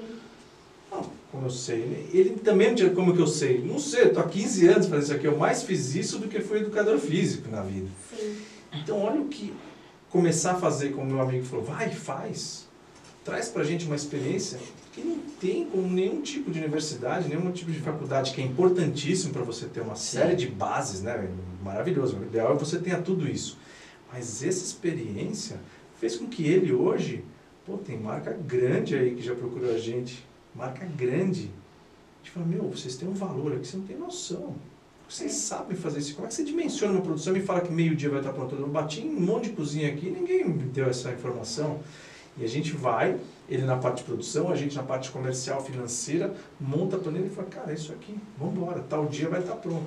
Pô, ele virou um monstro lá da, da, da produção. Não só porque, ah, uma coisa interessante também. Olha como a gente vai aprendendo. Quando a gente cresce, 2013 para 14, que a gente mudou de imóvel, a gente antes ficava praticamente todo mundo junto, porque os imóveis eram pequenos. Nesse imóvel a gente, putz, conseguiu colocar, construir a nossa sala. Não que a gente ia, a sala fica aberta, né? Não tem essa história de a sala isolada de sócio, não tem isso. Mas a gente, enfim, teve uma sala. E ele ficava com a gente, ficava nós três, os três sócios na mesma sala. Olha o aprendizado. Ele via que a produção às vezes não saía como ele imaginava. O que, que ele fez? Pegou a mesa dele, lembra? Eu lembro. Botou na cozinha, não é dentro da cozinha porque não pode, mas Mas é nas câmaras frias. né? Isso, é Foi. na cozinha. O cara respira aquilo ali o dia inteiro. Então o que ele conhece daquele processo de produção é brincadeira. Ele É. faz o negócio acontecer ali de uma forma. Eu, eu acho que a gente tem um pouco das visões divergentes, eu Rodrigo, com relação a isso, mas aí você vai me falando. Mas eu trabalhei por muitos anos no mercado de inovação e tecnologia em saúde. Tá. E, e tanto nesse mercado quanto em outros que eu vejo, eu vejo muita gente né, buscando formações e MBAs e não sei o que lá, mas o que você aprende na prática, você não aprende numa sala de aula. E eu lembro que eu tive um diretor da época que eu morava em Dubai que, que eu falava, ah, eu quero sair, quero fazer um MBA. Ele, meu, você não tá entendendo que tudo que você tá fazendo aqui, você tá aprendendo muito mais do que num MBA?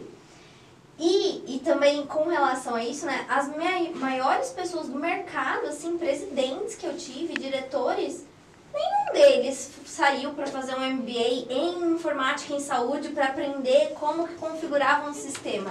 Eles viram no mercado, na prática, no dia a dia.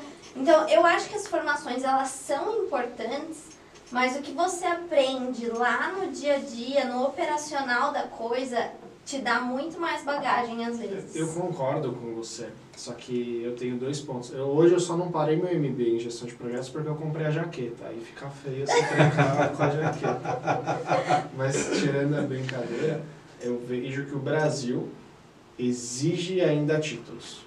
Para mim é o grande problema que o Brasil ele vai te contratar. As empresas elas olham muito os títulos que você, que você tem antes de te chamar para uma conversa. É, Mas é isso que eu tá acho que falando de depende. multi. Eu tô falando. eu tô- Geral. eu tô falando de. Por exemplo, eu vou. Um exemplo prático. Se eu fosse conversar com você. É que vocês têm uma cabeça muito aberta, mas. É, seria, é muito mais fácil vocês. Se vocês fossem contratar alguém, vocês me contratarem. Porque vocês já conhecem o meu jeito de Conhece trabalhar. isso. Do que você pega, lê o, o currículo de uma pessoa e você fala assim: ah, esse cara tem um MBA e tal. Mas porque vocês têm essa cabeça. Mas muitas vagas de emprego hoje, ele fala lá, experiência nisso, sistema tal, isso é um MBA nisso, ou então uma formação nisso, sendo que tem gente que não tem o MBA, mas tem uma experiência muito maior e não consegue chegar à conversa para se vender. Então o Brasil ainda, a gente sente que ainda tem um pouco disso. E depende da função também, né? Tem Depende função da que é função. técnica. Sim. Tipo, você é engenheiro, você precisa se ter Sim, formado, você sim, consegue, há é. experiência que te faça dar Mas assim, cálculo para isso. Eu é, vejo... eu sou enfermeira, né? Precisa É, ter, precisa ter o porém. Mas eu vejo, por exemplo, pelo meu MBA, cara, tem mais de 2.500 alunos. a galera só reclama de um conteúdo da USP. E é assim, ó, só reclamando, só reclamando.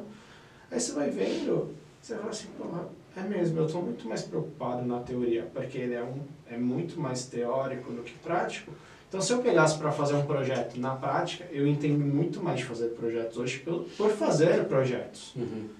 Não pelo E, e conteúdo. não pelo que eu estudo no. Sim. Então eu, me, eu, eu caí nessa, nessa contradição nesses tempos atrás, de assim, eu pago uma mensalidade, eu tô me fudendo para fazer, porque você pega bar aberto, você pega café conecta, você pega trabalho, você Sim. vai acumulando. Eu me peguei assim, será que eu trampo ou não trampo? Porque muita coisa do que eu escuto, pô, Canvas, pô, falava os, os exemplos de Canvas. Um milhão de Canvas. É, Eu uso o meu Canvas, que é o que a gente usa no dia a dia, e tudo bem. Sim. É, então é. Acho que é uma coisa não elimina a outra. Se você tem o É, conhecimento e tem a prática, é o cenário ideal. Perfeito. Porque às vezes você vai muito na prática e fala, pô, se eu tivesse estudado, isso facilitaria, porque eu estava dois anos tentando mexer no Excel. Sim, Putz, complicado, claro. né? É, é Mas- complementar. Total. É, eu, eu, eu vejo, é, em geral, né? se- vou falar por mim também. Se falasse, pô, Pedro, você vai fazer um MBA hoje. Não, não faria. Não, Eu tô igual a você, Pedro. eu- pelo amor de Deus, não, não tem certo e errado, pelo contrário. Mas assim, é, acho que é uma coisa muitas vezes buscada pelo título, concordando, né? dependendo do, do segmento, do mercado de trabalho. Mas ao mesmo tempo vejo uma mudança. Né? Acho que quando a gente começa a falar sobre é, o recrutamento, né? o que, como, como desenvolver os perfis, etc., eu acho que estão começando a olhar, perceber muito mais outros fatores, e aí fatores de personalidade, pessoais que, que O tiram pessoal só tá que- trazendo mais as soft skills, né? Que são as Exato. habilidades As comportamentais Exatamente, do que as do que hard só o skills. título do negócio. Eu Total. eu tô com 41, então eu, me, eu fiz, é, eu estudo, fiz faculdade de, 2000, de 1998, 2002, né, ma- por ali. E eu ainda peguei aquela época em que assim, pô, você saía de uma administração, né, pô, você saía de, um- de uma GV, não sei o que, já saía empregado, né, para um trainee da Unilever, de não sei o que lá, né? É isso que você está falando. eu, eu percebo que, eu, eu- que houve uma mudança nesse sentido, né? Então, não é porque o cara foi hum, o, o CDF da faculdade e tirou 10, inclusive em matérias que nem tem a ver, né? Muitas vezes são matérias que a gente nunca vai usar, nem sei porque tem na faculdade, dentro nas matérias, mas de que hoje, eu mesmo, né? Se a gente tiver que contratar alguém, fala, mas já trabalhou, não tem experiência meio que tanto faz a faculdade que esse cara fez, entendeu? E esse outro aqui, puta, não, já tenho essa experiência aqui nisso, nisso, nisso, nisso. Eu, eu valorizo muito essa questão da experiência da vida, né? A experiência da vida. Peraí, o que, que você já fez? Como é que é? Aquilo que a gente estava falando. Na prática, a gente, cara, ou aprende ou aprende, não tem, não tem jeito. Então, O Bernardinho fala um negócio no livro dele que ele fala. é, As perguntas para o cara ter que tomar a decisão. Pra ele, Você prefere um. Se eu tiver falando a frase não 100%, é, você prefere um talentoso preguiçoso ou um, um sem tanto talento, mas esforçado?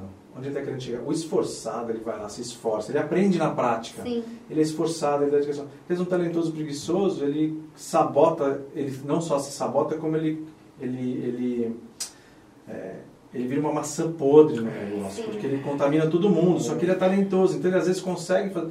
Então trazendo isso pro. Lógico, não é condenando o MBA, nem não, tipo, Não, de não, não. é isso. Não, Não, é uma não. coisa com outra. Mas é que a pessoa que se esforça e vivencia, às vezes ela ganha uma experiência com alguns caras. De novo, ninguém é médico porque tem experiência de ficar vendo alguém fazer, vai fazer a cirurgia. Mas para muitas outras coisas, é, vale muito, né, cara? Vale ouro. E, e acho que assim, só pra fechar essa questão aí polêmica. É, senão do- vocês não vão ter nunca patrocínio do e- Não, é porque é polêmico que eu- no, no episódio do Pet Moderno com o Henrique a gente também entrou É, nesse não, detalhe. mas eu, polêmica. eu acho que uma coisa importante da gente falar é o seguinte: tem gente que vai ter oportunidade de aprender na prática. E tem gente que não vai ter essa oportunidade e vai recorrer a realmente fazer um curso pra aprender lá. Claro. E, e o que eu falo muito pros meus alunos, meu, você foi fazer uma pós, foi fazer um MBA, aproveita aquele ambiente para fazer networking, para conversar com os professores. Então, você não teve a oportunidade de aprender na prática, aproveita aquele estudo que você está tendo, mas para também tentar se inserir naquele mercado. É. Então, são diversos caminhos, Claro. né? Vai ter gente que vai ser indicado para determinadas oportunidades e tá tudo certo. Vai ter gente que vai ter que estudar e vai ter que correr atrás de indicação e também tá tudo certo. Então é o que a gente sempre traz aqui. Gente, a história de ninguém é igual. São vários caminhos diferentes e o que a gente traz é muito. Existem oportunidades, né? Existe espaço para todo mundo. E você falou um negócio para mim o principal, que a pessoa vai para o ambiente para se relacionar. Para mim, relacionamento é a palavra, é, é, da- é, é, é a Eu chave para tudo. É o. Rodrigo. É a chave. Se você for É. tecnicamente, nossa, você sabe tudo, você estudou em Harvard, você fez... se você não sabe se relacionar, a chance de você virar uma Ferrari com uma capa em cima, ou seja, ninguém Sim. sabe o que é, é grande. E de novo, né? Soft skill, né? Não, é habilidade comportamental. Mas é difícil relacionar. Eu, É mas, difícil. eu, mas eu falo que é hoje, eu sem dúvidas, eu falo que é a minha principal habilidade. A minha, vocês me conhecem, a conhece. É a minha principal. Porque eu me relaciono sem querer puxar o saco de ninguém. Eu não falo, eu não, eu não trato você bem porque, ah, não, eu trato você bem porque sou eu. Eu me relaciono com você. Perfeito. Então eu fiz isso com, no, no programa, eu faço isso no meu dia a dia. Eu posso estar puto com uma pessoa, mas eu não, tipo, eu vou trocar uma ideia. E saber dividir, né? Sei, então assim, É. é minha principal habilidade. Porque eu sei que se eu não me relacionar com as pessoas, eu não vou chegar em lugar nenhum. Mas é muito difícil. Porque se você pensa nisso, você passa a forçar isso, você não, não é natural. Tem que ser natural. É, Exato. quer ser puxar saco. Não, Não. é isso. Então é puxar saco. É ser natural. É você entender que você. E assim, é difícil. É uma habilidade que não é. Não sei, eu não sei como que surgiu. Porque no começo eu era uma pessoa que. Eu, eu brincava que eu não gostava de pessoas. E eu não sei se eu ainda. Mas eu, eu sei que se tornou natural. É, torna uma coisa que, que você, você vê e, e é isso. É, Tem um livro bom para isso que eu estou terminando de ler. Vezes do livro. Chama, é, se não me engano, Negocie como se sua vida dependesse disso. Acho que é esse. Era um cara que ele era, ele era um negociador do FBI, depois virou professor de Harvard, tudo, bem, tudo mais. Então pensa que o relacionamento dele, só que ele tratava de sequestro internacional. Então pensa que o trabalho dele era se relacionar com um cara que estava como refém, um chefe de estado, e ele tinha que fazer o cara assessor, enfim, isso é relacionamento puro, o cara tem que saber se relacionar. Porque não adianta você falar assim, eu sou do FBI, eu vou entrar aí, você não devolveu. Não. Ah, é? Tá bom. No dia a dia, o que a gente mais faz com a esposa, com o sócio, com, com todo mundo. Né? Com o cara que você deixa o carro aqui embaixo, se não souber se relacionar, ele não deixa você entrar direito aqui. É isso. Essa habilidade de se relacionar ela vale o dia Eu, inteiro. eu acho que tem muita negociação. Eu, eu vi isso trabalhando no Oriente Médio. Tem muita negociação que só é fechada por relacionamento. Total. É, total. Mas isso é. Isso Não, é não é nem preço, não é produto, não é serviço, é relacionamento. Eu uso um negócio que eu, que eu brinco que é o seguinte, acho que eu até já usei lá no, no, no que é o seguinte. A gente, comercialmente, eu brinco que a gente não é, a Pronto Light não é um comercial que manda um, um frango e um boleto. Uhum. Porque frango, um monte de gente tem. Boleto também. A gente tem que ir muito além do frango e do boleto. Porque às vezes as pessoas têm produtos parecidos, mas a forma como você se relaciona com essa pessoa. Outra coisa que também é importante, você tem que se relacionar, primeiro por uma questão de respeito de ser humano, você se relaciona com respeito com absolutamente todo mundo. As pessoas são, como a gente fala na empresa, as pessoas são iguais e de fato são iguais. Elas são iguais e o respeito é igual entre as pessoas, mas acho que o desafio, aí falando como, como comercial, é você saber que cada pessoa você precisa se relacionar de um jeito, não do ponto de vista de respeito. O respeito, obviamente, é sempre a qualquer ser humano. Acho que cada pessoa tem uma forma de agir, uma forma de ser. Quando você começa a ler que forma que cada um gosta, exemplo, se o Rodrigo é um cara mais quieto, não adianta ficar buzinando na orelha do Rodrigo, ele é um cara quieto. A Marcela é a pessoa que gosta de falar mais. Então, se você ficar quieto na Marcela, você não vai conquistar nunca. Se você É. quer vender um produto para ela, você, você não está atendendo o que ela precisa. Aí você começa a identificar, que é alguma coisa que fala muito Sim. nesse livro, você dá um salto, porque você não, não fala assim, ah, eu sou desse jeito. Não, se você quer se relacionar, você tem que abrir mão do jeito que você é, porque você tem que vender um produto, você tem que entender o que a pessoa que tem a caneta na mão decide. Sim. Tem até outro livro que fala que até o relógio das pessoas você tem que. Olha que doideira. É outro, é outro livro, esqueci o nome dele agora, mas ele fala assim: se você está negociando há meses com a pessoa, as pessoas têm. Sabe aquela pessoa que de manhã é mais bem-humorada, ou o inverso? Você deveria abordar ela, se você quer convencê-la de alguma coisa, no momento que ela está mais apta e de melhor, com, com, com humor melhor. Porque se é uma pessoa que acorda mal-humorada, você manda 8 horas da manhã a proposta para ela, você já está entrando no momento errado. Olha que loucura. Não interessa que eu estou disposto de manhã. Você quer vender para uma pessoa que está disposta à noite. Sim. Então você manda à noite para ela.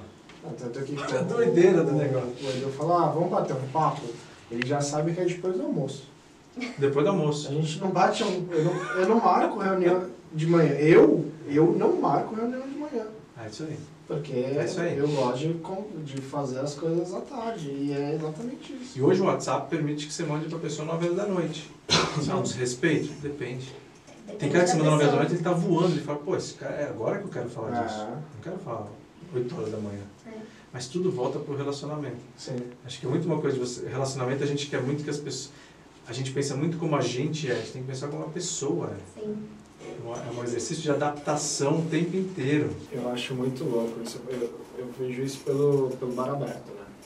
Eu brinco que eu não ganhei o bar aberto, não porque eu não sei fazer drinks, ou eu brinco que eu não, eu não quis competir. Porque eu já, Oh. já entendo que eu, não, que eu tô numa fase da vida que eu não preciso competir com ninguém. Sim. Aham. Então eu fui pro programa, me, eu, fui muito mais um apoio mental pra galera que tava numa competição de apoio moral e tal, que eu vejo tipo a galera chorando por tipo por você ter saído e eu sou o cara que eu troco ideia com exatamente vai, não vou falar que com todos no dia a dia, mas de 10 participantes, com 7 eu tô trocando tipo ideia de assim, de não, já fui no bar de um, já tipo tô direto com o outro. Por quê? Relação. Ah, Eu não ganhei o prêmio, não ganhei a viagem, mas eu ganhei muito relacionamento. pra você é muito mais importante Muito isso do mais. que ter passado a perna em todo mundo e ganhado Eu troféu. pego, eu me relaciono com a Pernod. Então hoje eu tenho relacionamento com a Pernod, de mandar no WhatsApp e falar, meu, vocês. Essa ideia de vocês faz isso e isso. Porque eu sei que, tipo, eu posso ter ganhado, mas você já pensou amanhã eu sou executivo da Pernod? Não sei.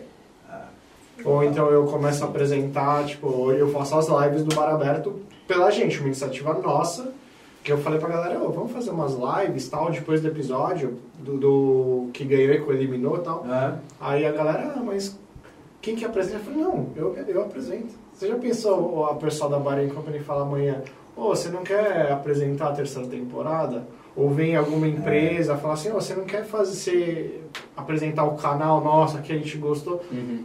Então é isso, você tem que se E é relacionar. oportunidade, né? Tá aberto. Aproveitar as Eu não oportunidades que sei o que, vai surgir. Mas esse negócio que é legal que você falou, que às vezes também não tem que criar expectativa, né? Você Exato. se relaciona bem porque se você se relaciona bem. Ponto. Porque também às vezes a pessoa quer criar muita expectativa, vou me relacionar, porque isso depois vai. Não, pode ser que não. Se relaciona bem. Ponto. A chance de você colher bons frutos é grande. Mas não fica na expectativa de que, ó, tô te dando essa xícara. Pô, vou esperar que até o final ela me dê um copo, É, alguma não coisa. é sobre Não, esperar Dê a xícara se relaciona com ela, tá tudo bem. Ela não vai te dar nada, tá tudo bem.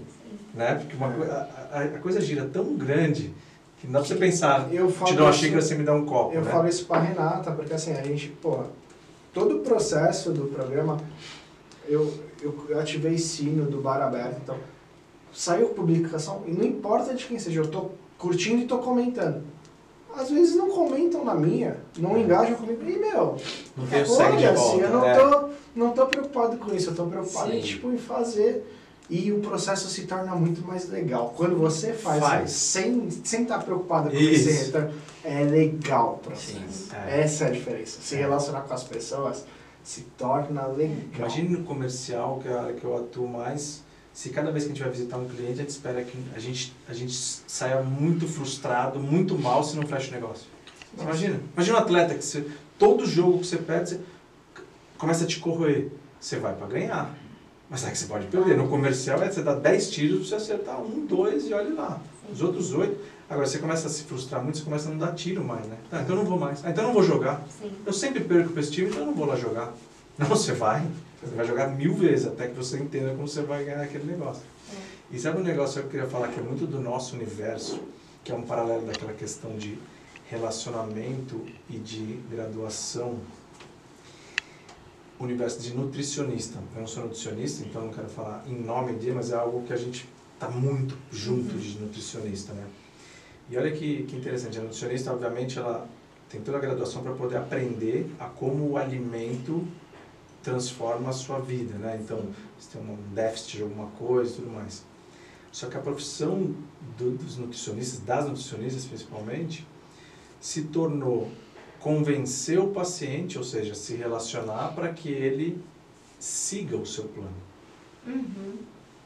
Então, por exemplo, qual que é a diferença do universo do médico? Né? O médico ele fala, olha, você vai tomar essa cápsula, 5 miligramas todo dia quando acorda. A pessoa vai tomar, porque não tem grandes dificuldades, né? Vai na farmácia, tem a cápsula de 5 miligramas, ela acorda, não mudou o hábito dela, não mudou nada. A pessoa vai e toma e o resultado vai dar certo, provavelmente. O da nutricionista, apesar dela estudar anos para saber o que é o carboidrato, como o carboidrato atua no organismo, uma série de coisas, no final das contas o desafio dela não é nem esse, porque isso ela sabe com tranquilidade. O desafio é depois que eu disse o que a Marcela precisa comer, Sim. eu botei no papel, agora eu preciso que você faça. Preciso que você execute. E quem, quem- como é que a gente observa os nutricionistas que mais voam na profissão? É a pessoa que pegou a forma de se relacionar e de entender que a minha forma de te convencer a fazer não é simplesmente falar, eu estudei para isso, você tem que fazer isso. Você vai pegar e falar, legal, não consigo. É o que acontece com a maioria das pessoas. A maioria. Que não vai fazer uma dieta, né? E o convencer a Sim, Marcela é diferente do Rodrigo. Porque a Marcela acorda às seis da manhã e tem uma rotina tal. Sim. O Rodrigo, às seis da manhã, está indo dormir. Sim. É, nem sabia, mas Nós é. somos os opostos nesse Então, aspecto. como é que eu posso dar o mesmo papel para vocês? Não tem como. Mas eu acho que o que acontece muito é que quando a pessoa vai no médico, claro, tem diversas especialidades de médicos e também tem diversos problemas que levam uma pessoa a ir no nutricionista. Mas quando a pessoa vai no médico, é um problema agudo. Ela quer melhorar aquele problema pontual. Então é, entre aspas, fácil tomar o remédio. É. Porque ela vai ver o resultado daquilo. Agora, a dieta não. A pessoa vai falar, nossa, mas eu preciso fazer tudo isso para ver um resultado a longo prazo. E, e aí também tem a outra questão, o Exatamente. trabalho que dá para seguir aquele plano, porque não é só comer aquilo, mas é preparar aquilo. Para isso temos a Pronto. Mas Exatamente, foi essa a ideia. não estou fazendo agora, mas é, eu não consegui me reequilibrar na alimentação depois que eu saí do programa. Não consegui voltar ao ponto de regrado que eu estava. Acho que eu vou até comprar com vocês porque real.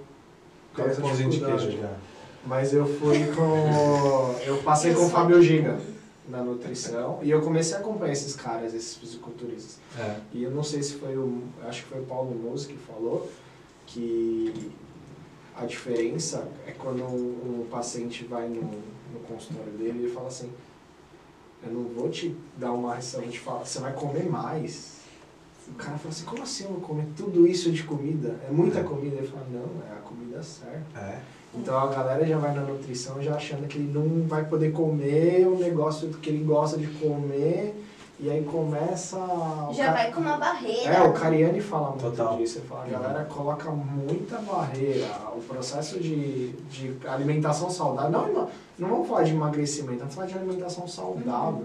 É muito difícil mais pela barreira da galera do que pelo realmente pelo processo, né? O, o Pedro faz uma analogia, que eu- essa semana eu falei, putz, você faz uma analogia que tinha que usar no, no marketing lá. Mas é muito bom. Que hoje eu vi o Cariani falando algo parecido, mas não usando essa analogia. É muito bom. porque, é, esclarece muito como o mercado da nutrição trata o paciente e como poderia tratar de uma maneira melhor. Uhum. Quando você vai num. Você nunca fez uma. Você vai, você vai entrar num lugar para fazer uma luta, um jiu-jitsu, por exemplo. O que, que é um.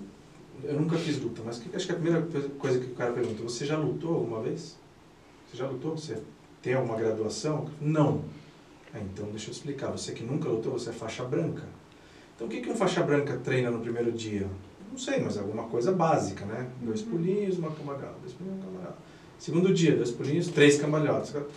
Quando você fizer, aí você passa para a faixa amarela. Alimentação, quando a pessoa vai num consultório, por exemplo, de uma nutricionista, e as nutricionistas estão percebendo isso, as que mais se desenvolvem estão percebendo, é o seguinte, não é o que você aprendeu sobre alimentação perfeita para o ser humano. É como é a vida dessa pessoa. Sim. Então é quase que o seguinte, eu, por exemplo, eu se for nutricionista hoje, se ela disser assim, não, vamos fazer uma coisinha equilibrada. Eu falo, não, eu já, eu já não faixa preta na alimentação. Então eu sei onde é, já, já graduei, tudo bem, eu posso ter que fazer uma readaptação, treinar um pouquinho. como faixa azul, mas eu sei onde eu já cheguei. Agora, a pessoa que nunca fez uma alimentação, você querer falar para ela o seguinte: você nunca fez, mas esse é o ideal. Acorda frango, batata doce. Duas, três horas depois, frango, batata doce. O cara não vai aderir nunca. Imagina um cara que entra no tatame de jiu-jitsu e fala assim: você nunca lutou? Treina com faixa preta ali. Não, não quero mais. A, a, a, a, arte marcial, talvez pela origem até oriental, que é todo, tem todo o seu sisteminha, foi muito feliz nisso. Porque é uma das poucas coisas que ela te coloca na graduação para então você aprender. né? É um processo, como tudo. Né? Você tem que aprender um processo, é igual na gestação, não tem como você. Não há dinheiro que pague alguém para ter um filho em, em um mês. Não existe. A gestação é perfeita, porque existe uma formação, existe um tempo. Na alimentação, se a pessoa, se o profissional da nutrição conseguir entender isso, eu já vi o Cariani falando sobre isso, o pessoal lá do Podpah, ah, eu quero começar, eu vejo o fisiculturista fazendo. Cara, o fisiculturista é o último estágio, é um cara que compete, ele faz alimentação, ele pesa, ele não põe 110 gramas, ele põe 105 se for 105. Você está querendo fazer um negócio de faixa preta, você vai se frustrar porque você não vai conseguir terminar um dia inteiro. Então o que ele diz? Muda só o café da manhã. Durante uma semana você só muda o café da manhã. Só isso. Pô, me adaptei bem. Quer saber? Eu percebi. Aí ele começa a perceber. Eu percebi que eu fiquei. Minha digestão foi melhor, eu fiquei mais disposto na parte da manhã. Pô, então vamos mudar o almoço só de segunda, terça e quarta? E aí você vai ganhando essa graduação.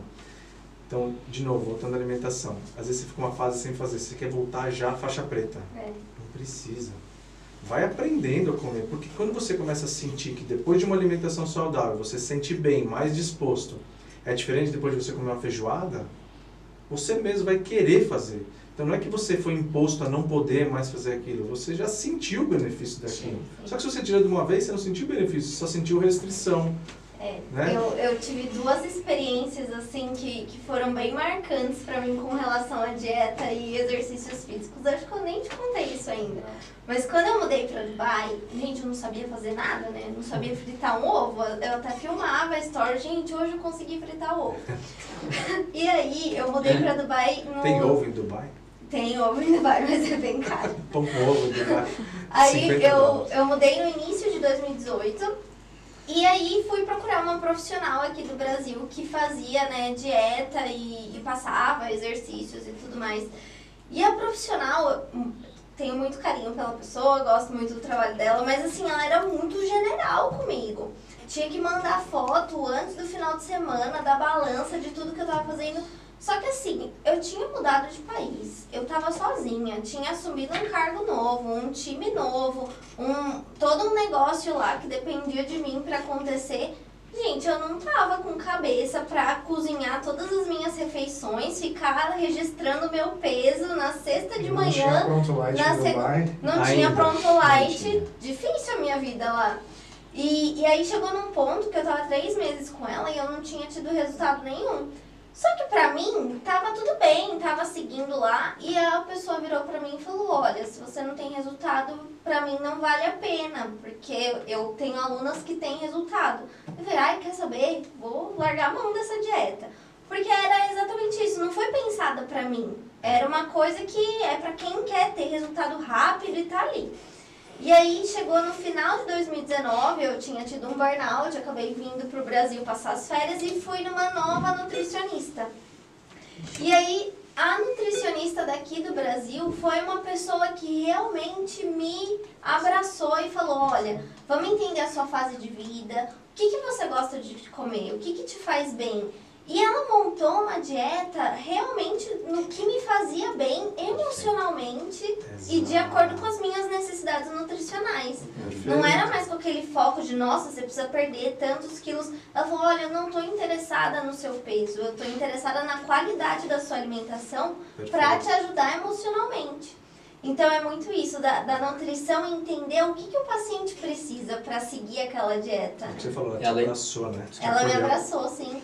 Não, é, é- é- é essa leitura muito mais psicológica mesmo, caso a, caso. E às vezes o nutricionista, o profissional, ele, ele quer de repente aplicar a questão técnica né, ao máximo. Sim. E, e não é isso, né? Porque aquilo que a gente fala, por, por exemplo, o paciente ele é um faixa branca, então come pão francês todo dia com manteiga. Pô, aí vai num cara e o cara fala o seguinte, não tem mais pão, acabou, é agora essa granola que você só encontra numa loja porque ela vem do, do Alasca e não sei o que lá. Aí, pô, tem um outro nutricionista que fala, não, é o seguinte, vamos, vamos fazer um teste, o pão francês que você adora, vamos comprar ah, um pão, pode ser o do mercado, que o, o, o de ponta já fala, pelo amor de Deus, o de mercado, o glúten vai matar, não sei o que. Não, não, não, vamos tentar um integral, né, do mercado, com isso, a manteiga que você está usando, pô, vamos tentar substituir por uma religião, quer dizer, são, é a leitura, né, é a leitura de cada paciente. Evidentemente, se um triatleta que está pensando no detalhe, né, ou um fisiculturista que está pensando no detalhe, está na faixa preta, ele precisa ir para um cara que vai ter que fazer mexer num detalhe técnico para aquilo realmente ter um efeito e tal, porque se ele for e for o inverso, e fala, não, você vai comer um peitinho de peru com, com um pãozinho, não sei o que, eu vou falar, meu, que, que cara é esse que eu vim, né? O cara que está Sim. mais graduado. Então, o que a gente acaba percebendo é que é, é, até, até, pelo amor de Deus, né? Não é desmerecer, mas assim, a grande maioria das pessoas vai até um nutricionista e coisas básicas, ela já sabe que ela tem que Sim. fazer, mas como ela pagou alguém, né? Como ela foi ao nutricionista, então, pô, vou ter que mostrar e tudo mais, ela vai escutar, ó, então vamos cortar a fritura, vamos cortar o açúcar, vamos. Pô, isso é óbvio, né? Se você cortar isso, você vai ter resultado, né? Então, muitas vezes a pessoa ela, ela vai porque ela precisa escutar alguma coisa, né, pra puta, dar aquele reforço ela nela, senão ela não dinheiro, faria. né? Tem gente que funciona colocando Sim. dinheiro. Exatamente, né? pô, me comprometi, fez, né, e tudo mais. Tipo, pô, se eu, se eu não pagar um personal, não vou treinar. Então, É. Agora imagina a Marcela em Dubai se trata, a tratativa do negócio fosse assim, sua rotina está super complicada, vamos fazer o seguinte, durante o seu dia faz do jeito que der para fazer, mas vamos jantar bem, pra você dormir bem, pra você trabalhar melhor. Pô, se eu escutar isso, eu falo, é isso que eu preciso. É. Eu tô aqui atrás de um cargo, eu não vim aqui ser fisiculturista, meu Deus. Eu vim aqui atrás de trabalhar bem, eu tô precisando de energia. Sim. Então você vende a história de uma outra maneira. Segue seu dia. Se puder comer coisa saudável, melhor. Mas segue teu dia. Toca o barco. À noite, se você mudar só o seu jantar, você vai dormir melhor, você vai acordar melhor, vai trabalhar melhor. Se faz isso uma semana, a alimentação saudável é médio e longo prazo? Sim, mas tem muita coisa que você mexe. O jantar, por exemplo, é uma refeição chave. Para quem tem uma alimentação tóxica toda errada, muda só o jantar, muda muita coisa. Nossa, e o pior é que eu sou daquelas que o dia inteiro certinho chega no jantar. Ai, vamos pedir um hambúrguer. Sim, eu também. Mas porque não, é porque não tem pronto light em casa. É, então. Tem kit no jantar. ato de desespero. Eu vi hoje. Eu quero falar sobre esses kits ainda. Kit jantar. Então, os kits é interessante, porque o nome deles é muito para a pessoa se, se identificar com aquilo. Kit jantar, desafio jantar 21 dias. Sim. Aí você falou, eu comi o dia inteiro. Vamos fazer um desafio de jantar. Pô, pra você é melhor ainda, porque você já come bem, se ajustou o jantar, acabou. Sim. E o que eu vi dos kits, né? Hoje eu tava entrando lá no É. site de vocês e no Instagram. Uma coisa assim, principalmente pra mim, que eu não, não sou uma pessoa que gosta de cozinhar, não tem prazer, não tem habilidade, é que o custo-benefício é muito bom, É muito gente. bom. É muito, Porque o tempo que você perde é, é muito bom. indo no mercado, faz- comprando os ingredientes, fazendo tudo e pra fazer direito, com um sabor legal, você precisa ter uma certa habilidade. Mas os kits de vocês têm um ótimo custo-benefício. Então isso é uma coisa que eu acho que chama muito a atenção. Não precisa ser caro para ser bom, né? Não, e precisa, e precisa é aquele negócio, né? É, porque essa opção de ir ao mercado, preparar, fazer, isso todo mundo tem desde sempre. Se isso já não está sendo aplicado, é porque então você não gosta, você não tem tempo, você não sabe, uma série de coisas. É o que acaba acontecendo. Cara, o que eu vou comer? Então tem uma outra frase que é assim, é, você come o que você compra. Né? Então o que, que eu compro? O que, que eu tenho em casa? você compra coisas boas para ter em casa, você come coisas boas para ter em casa. Você come tranqueira para ter em casa, vai comer tranqueira em casa. Com Né? É, é, é, é a mesma coisa de, puta, vou, vou ao mercado com fome. Pô, E eu pensando Vai- na vai- promoção vai- que vai avacalhar. E ao mercado com fome vai pegar tudo errado. Tá com fome, tá, tá errado. É, Né? e o processo é super difícil, porque assim, eu pego a gente, eu falo a gente, porque a gente tem uma rotina pesada. Chegar em casa, cozinhar, aí eu, pô, eu fiz todo o processo, eu comprei as marmitinhas, eu comprei 100 marmitas descartáveis no Mercado Livre, eu comprei balança de pesagem, eu fiz semana, congelador. Você ia começar uma pronto light. É, mas pra mim, né? Mas assim, chega Não uma faz isso. hora que. Puta que saco. Chega uma hora que assim, que saco. Aí você para de pesar. Porque aí você começa a ver resultado. Deixa eu dar um exemplo de um amigo nosso, do Marinho. Comecinho da pronta, a gente até hoje vende mix de castanha. É, castanha de caju, é o que você comeu que tinha na nossa mesa. Não sei nem se você já tá, mas... Tava. E o Maria, ele comprava, que comer um mix de castanha todo dia à tarde. Então ele comprava 30. Aí ele é do, das finanças, um mestre, falou, pô, mas se eu comprar no mercado um pacote de coisa, falei, ah, vai sair um pouco mais barato.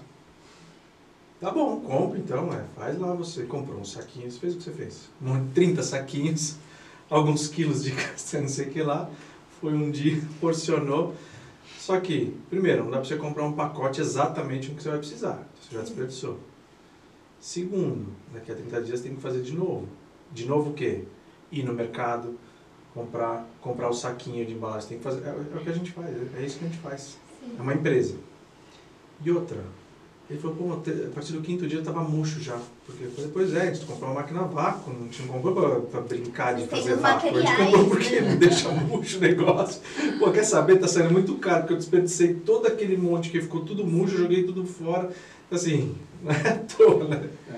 Então, no hoje, final das contas, é mais barato. e hoje eu me dou ao luxo, lógico, eu me dou ao luxo porque eu, eu, graças a Deus, cheguei nessa fase. Mas eu me dou ao luxo de calcular o meu tempo. Sim. Então, se eu calculo o meu tempo e falo, puta, eu podia estar produzindo outra coisa, estudando, ou até descansando, que é muito importante, eu Total. fazendo um negócio, tá caro. Total. Não, e, e- e- eu, eu sempre falo é, como um, um consumidor, né? Você estava falando, viu, vi o Stories ontem, que as meninas estavam consumindo lá em casa, mas é, eu sou um heavy user de Pronto Light. E eu sempre falo o seguinte, não tem nada mais rápido é, do que ter um Pronto Light no seu congelador é, do momento em que você, que a gente pensa, eu tô com fome. No momento que eu falo, eu tô com fome, o processo de abrir um congelador, escolher o que eu tô com vontade de comer, no meu caso eu tenho várias opções lá dentro, uma série de, pô, tô com vontade de comer um salmão com purê de batata. Do momento que eu resolvo que eu quero comer, tempo de aquecer, de aquecer e tá no prato, 3, 5 minutos, não tem nada mais rápido. Não tem nada mais rápido. Você né? não tem margem pra erro, né?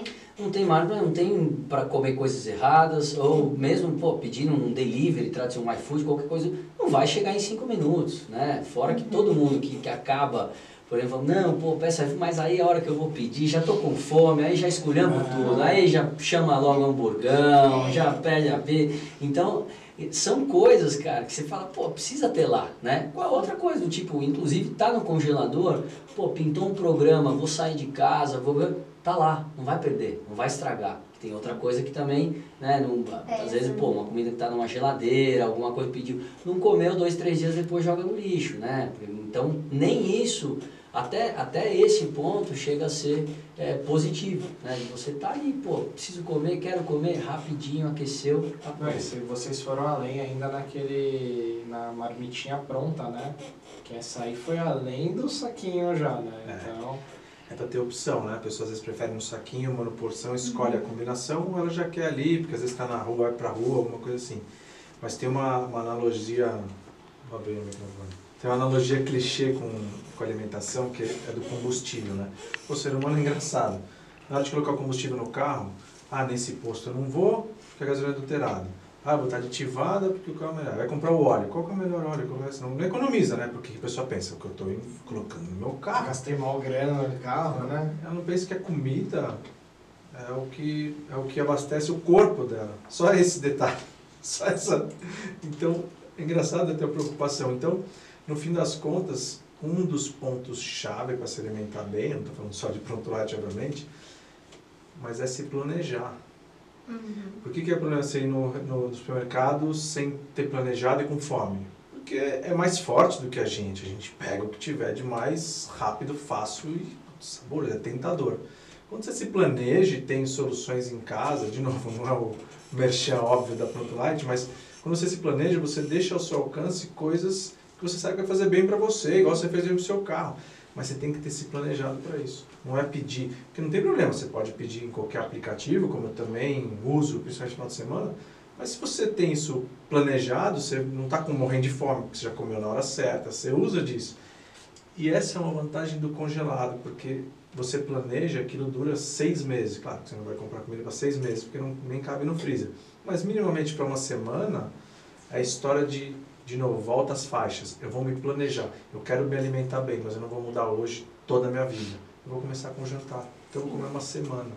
Então, apesar, de novo, eu repito isso, a pessoa achar que é um negócio de longo prazo, não é. Curto prazo, você come, faz um teste, come uma semana de coisa saudável e come uma semana de pizza todo dia. Percebe o sono, percebe quando você acorda, quando você acorda inchado com gás, É. né? Isso, né? É horroroso. Não, é, é muita diferença. Espinha também, pra Espinha. mulher, é... Uma outra coisa que a gente foca muito é de fazer também produtos muito saborosos, porque também não é para ser uma, ah, então vou abrir mão do meu jantar, não vou mais ter prazer no jantar, não é isso. A gente tem pizza, por exemplo. Pizza é uma das coisas que eu mais como no jantar. Dia de semana. Uma pizza da pizzaria. Mas a gente tem pizza que é massa de berinjela. Legal. É uma delícia. Ela é diferente da pizza tradicional, ela é outro conceito, mas é uma delícia. Então não é que eu como sofrendo, como feliz. Nossa, eu vou sair daqui já vou pro aplicativo É, tá muito mexendo, né? Light. Mas, ainda, mas o que eu digo assim, né, é que tem alternativas de comer Sim. coisas. E hoje tem muita coisa no mercado. É, do- do- ao, ao longo desses anos, sempre quando perguntam o que, o que é o mais legal no final das contas de trabalhar com o que a gente trabalha, é, é conseguir realmente contribuir para a saúde de, de muita gente. Então a gente, muitas a gente nós não sabemos, né, porque acaba pedindo entrega e tudo mais, mas tem várias outras que acabam fazendo depoimentos e etc. E vão e, e a gente esbarra num nível, né, de falar assim, cara, olha, olha o peso, olha a interferência, olha o que a gente fez com a vida dessa, dessa pessoa.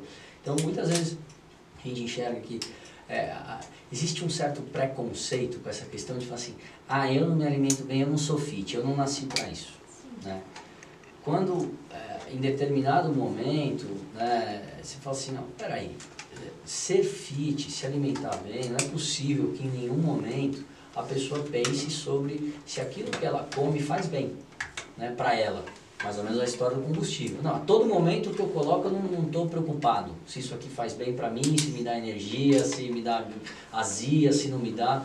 Eu não consigo entender. O que não significa, por outro lado, que essa pessoa precisa abrir mão de todos os prazeres da vida dela. Então, ah, eu amo churrasco. Beleza, mas vai comer churrasco todo dia? Tá errado. Eu amo cerveja. Cerveja todo dia? Tá errado, né? Então, o que que eu transformo aquilo que eu sei que é um prazer e que, de repente, eu sei que é, nutricionalmente não é a melhor coisa do planeta para o meu organismo, pô, isso é exceção. Né? Então muitas pessoas fazem o errado. Né? As pessoas que falam no efeito sanfona, é, fechei, acabou, não como mais nada, aí vai no aniversário, não come nem um brigadeiro, não toma nem uma cerveja.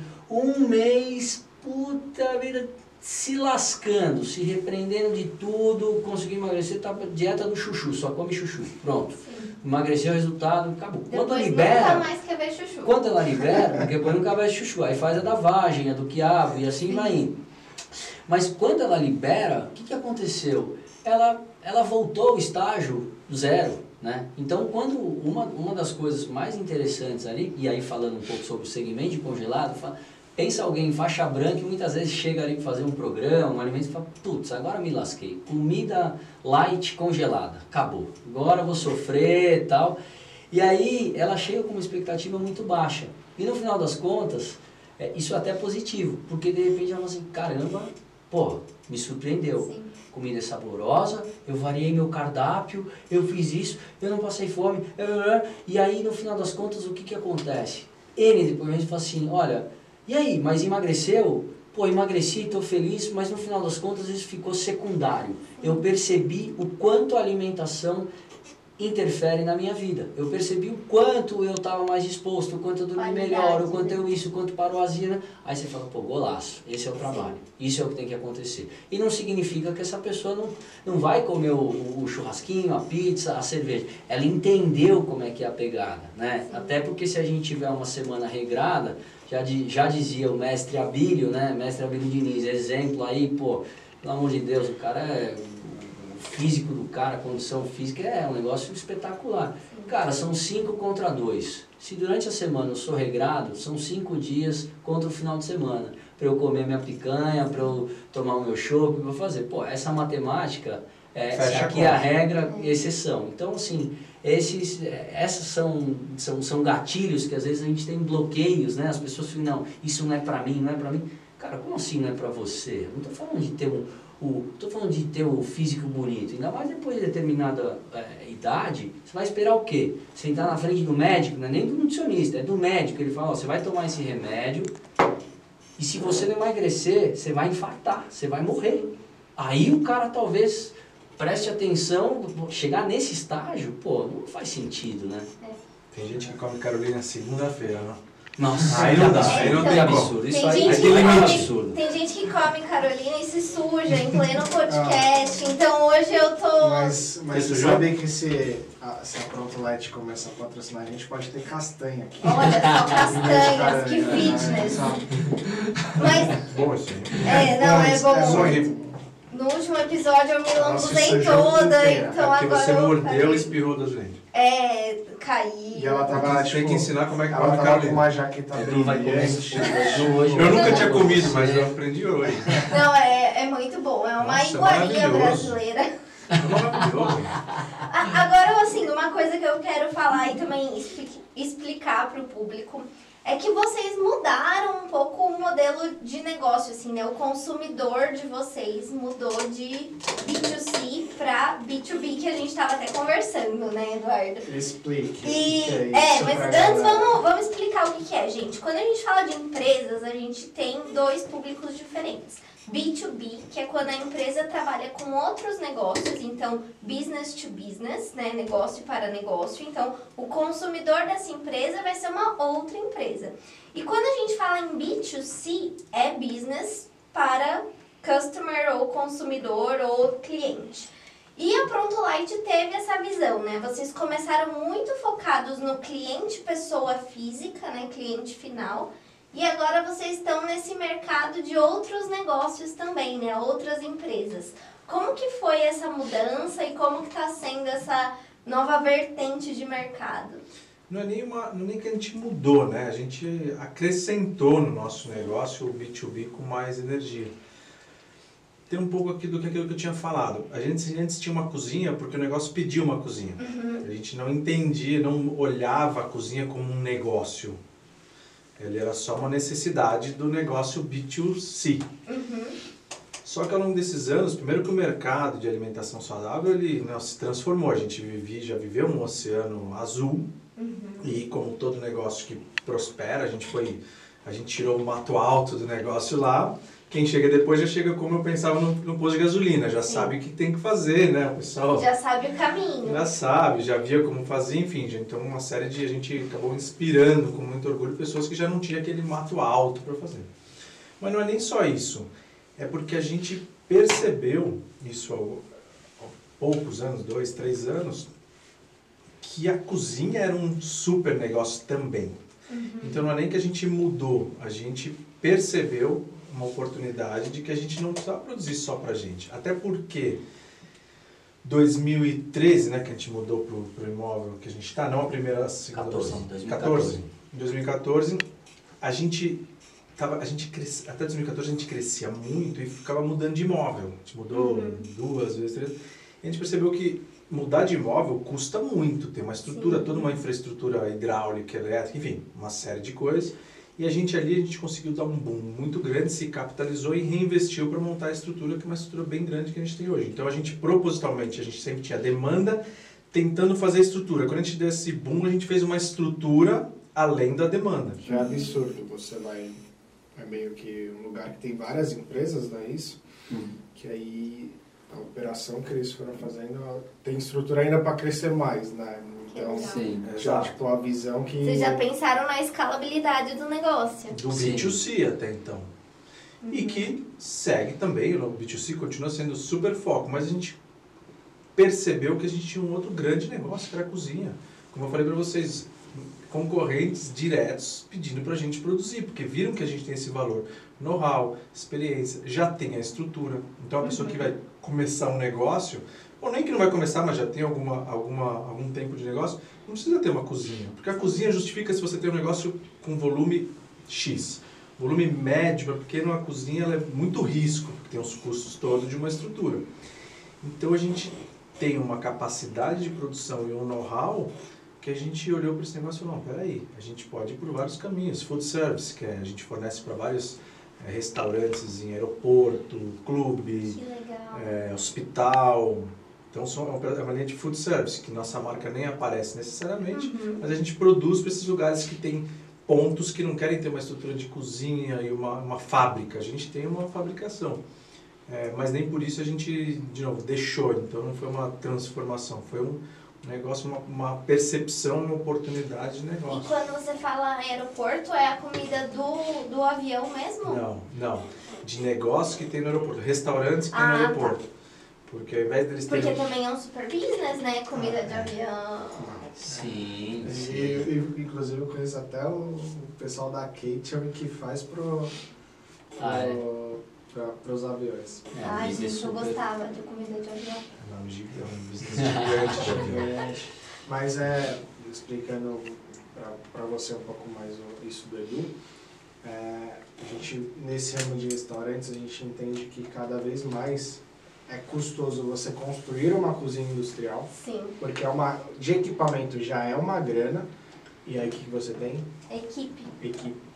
É caro ter um chefe, é caro ter a estrutura, é muito ego, é muita coisa. Então você imagina que com a estrutura que eles oferecem desse, do food service, eu, posso, eu não preciso ter um monte de coisa, porque eu, eu só, se eu tiver um forno combinado, digamos assim, que é um super fornão lá, eu entrego e eu só preciso de um cara ou uma pessoa só para fazer, empratar e pronto.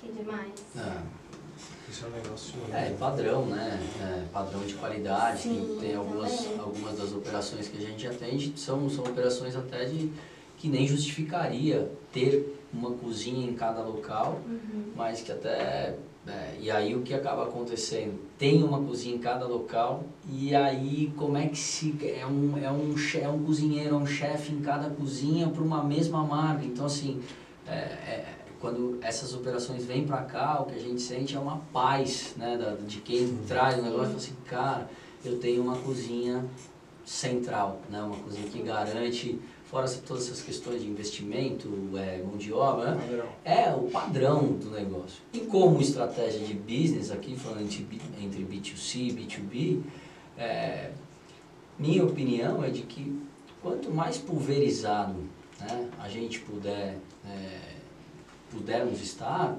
é espetacular. Né? Então, por exemplo, vimos aí al- alguns, é, alguns fornecedores, algumas coisas que, por exemplo, estavam só em B2B no momento de pandemia, uma série de coisas, então o cara fornecia de repente para lojas que eram de.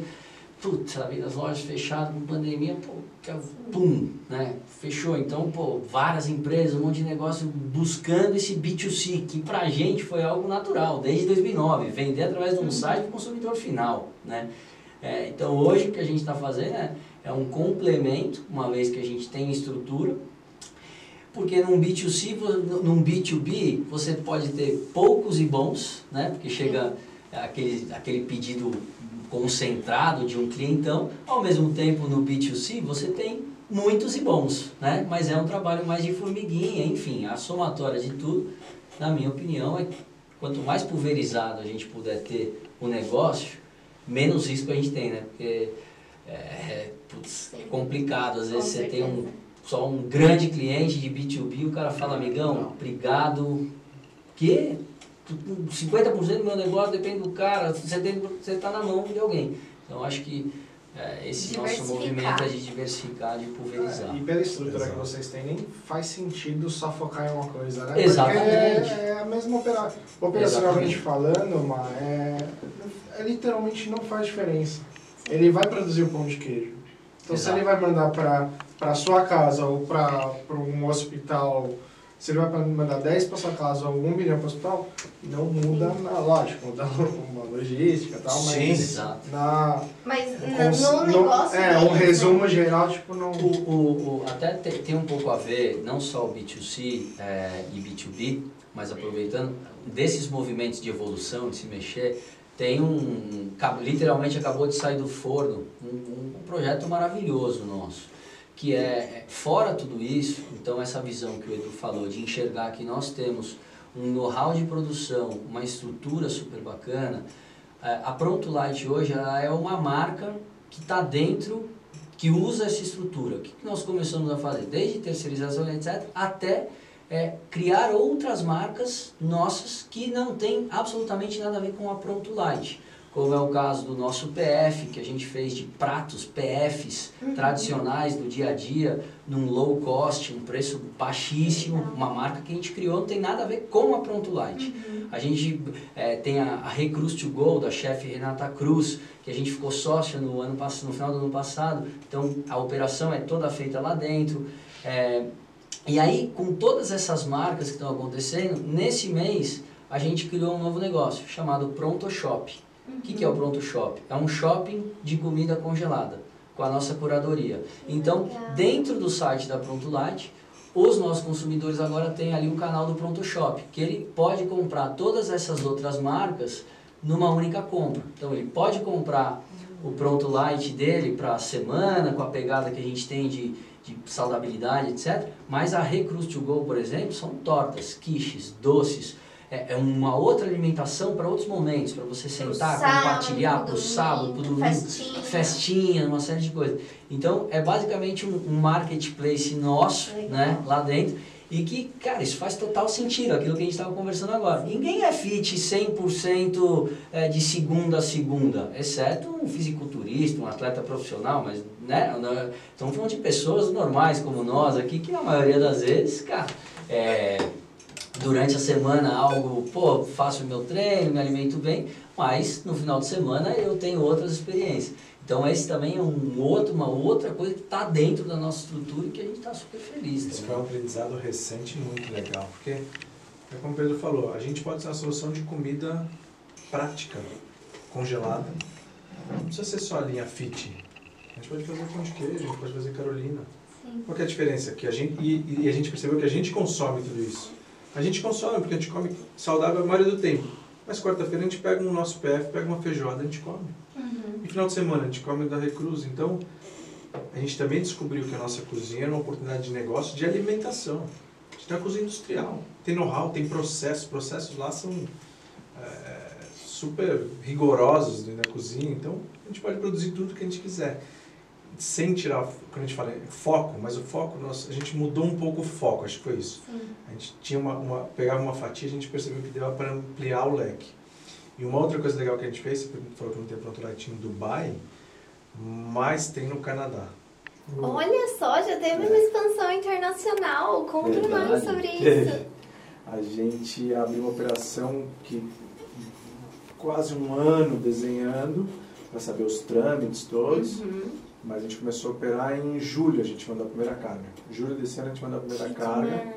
Está sendo uma experiência super legal, bem piloto, bem pianinho ainda em termos de volume e tudo mais. A gente tem um sócio lá no Canadá, o Jovi, que é um amigo do Fernando, que não veio aqui hoje.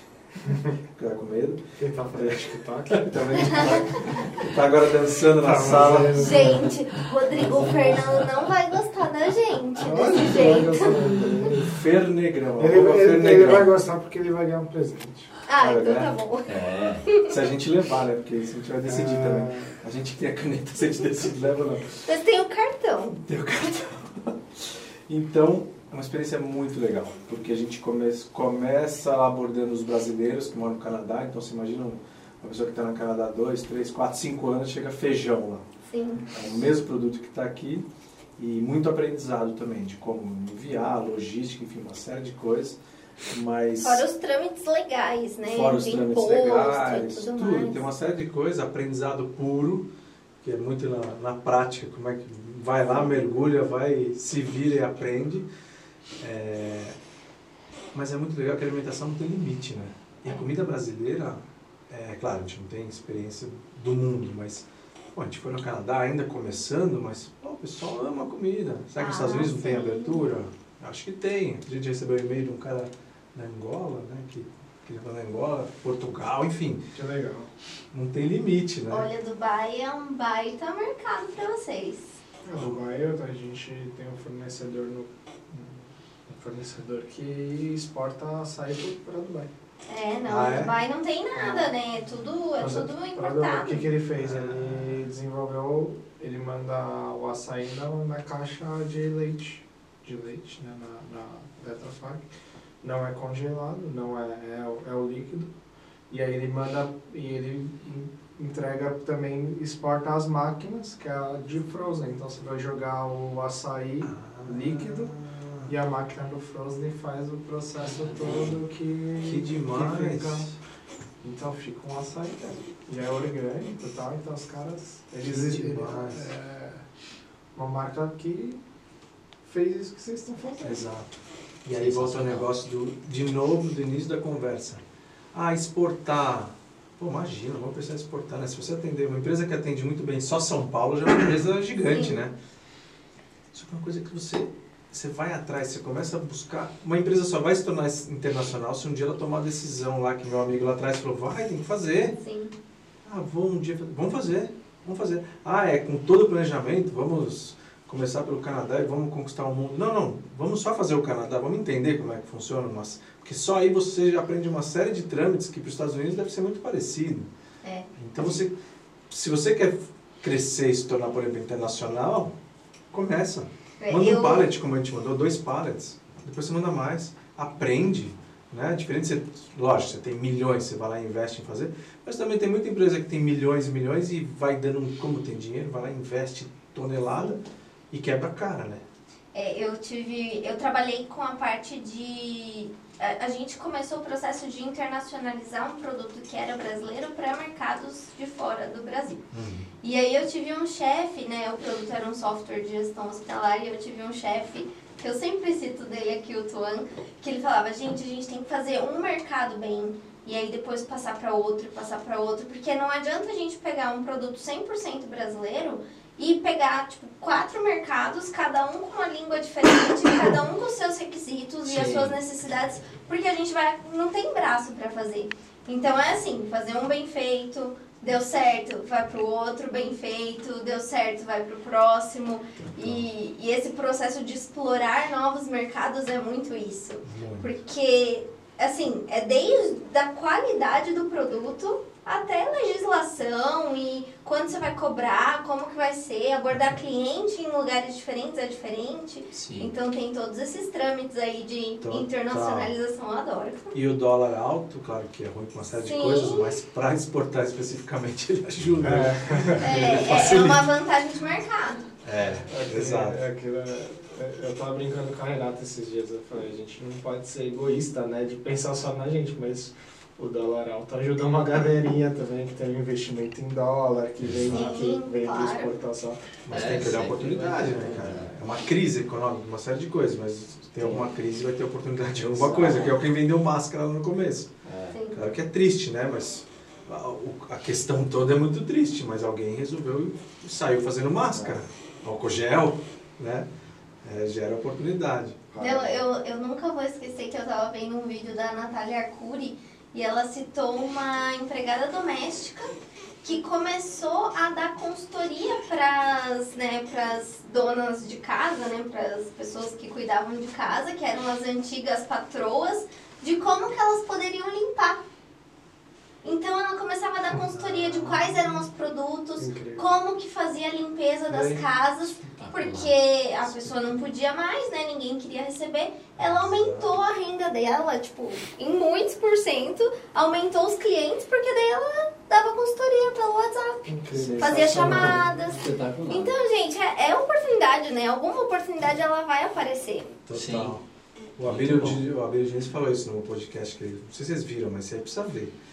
Vamos assistir. Não, sensacional. Ele fala muito sobre oportunidade. Ele falou, meu, vai surgindo coisa. É que É. a gente quer só, a gente só, claro, tem que analisar, não vai. Mas pega, vai fazer. É. Vai pro Canadá. Mas pode acontecer, você, você calcula risco, ou seja, vamos vender o apartamento para mandar uma carga. Não, não vamos, não precisa ser nesse risco, mas vamos mandar Sim. dois pallets. Vamos aprender isso, vamos, vamos pegar essa oportunidade.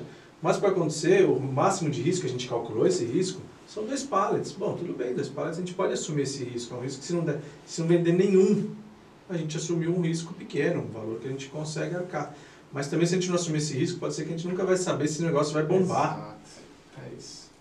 Então não é dar uma de maluco e fazer, né? Tem, tem limite, tudo bem, tem perfil de pessoas que.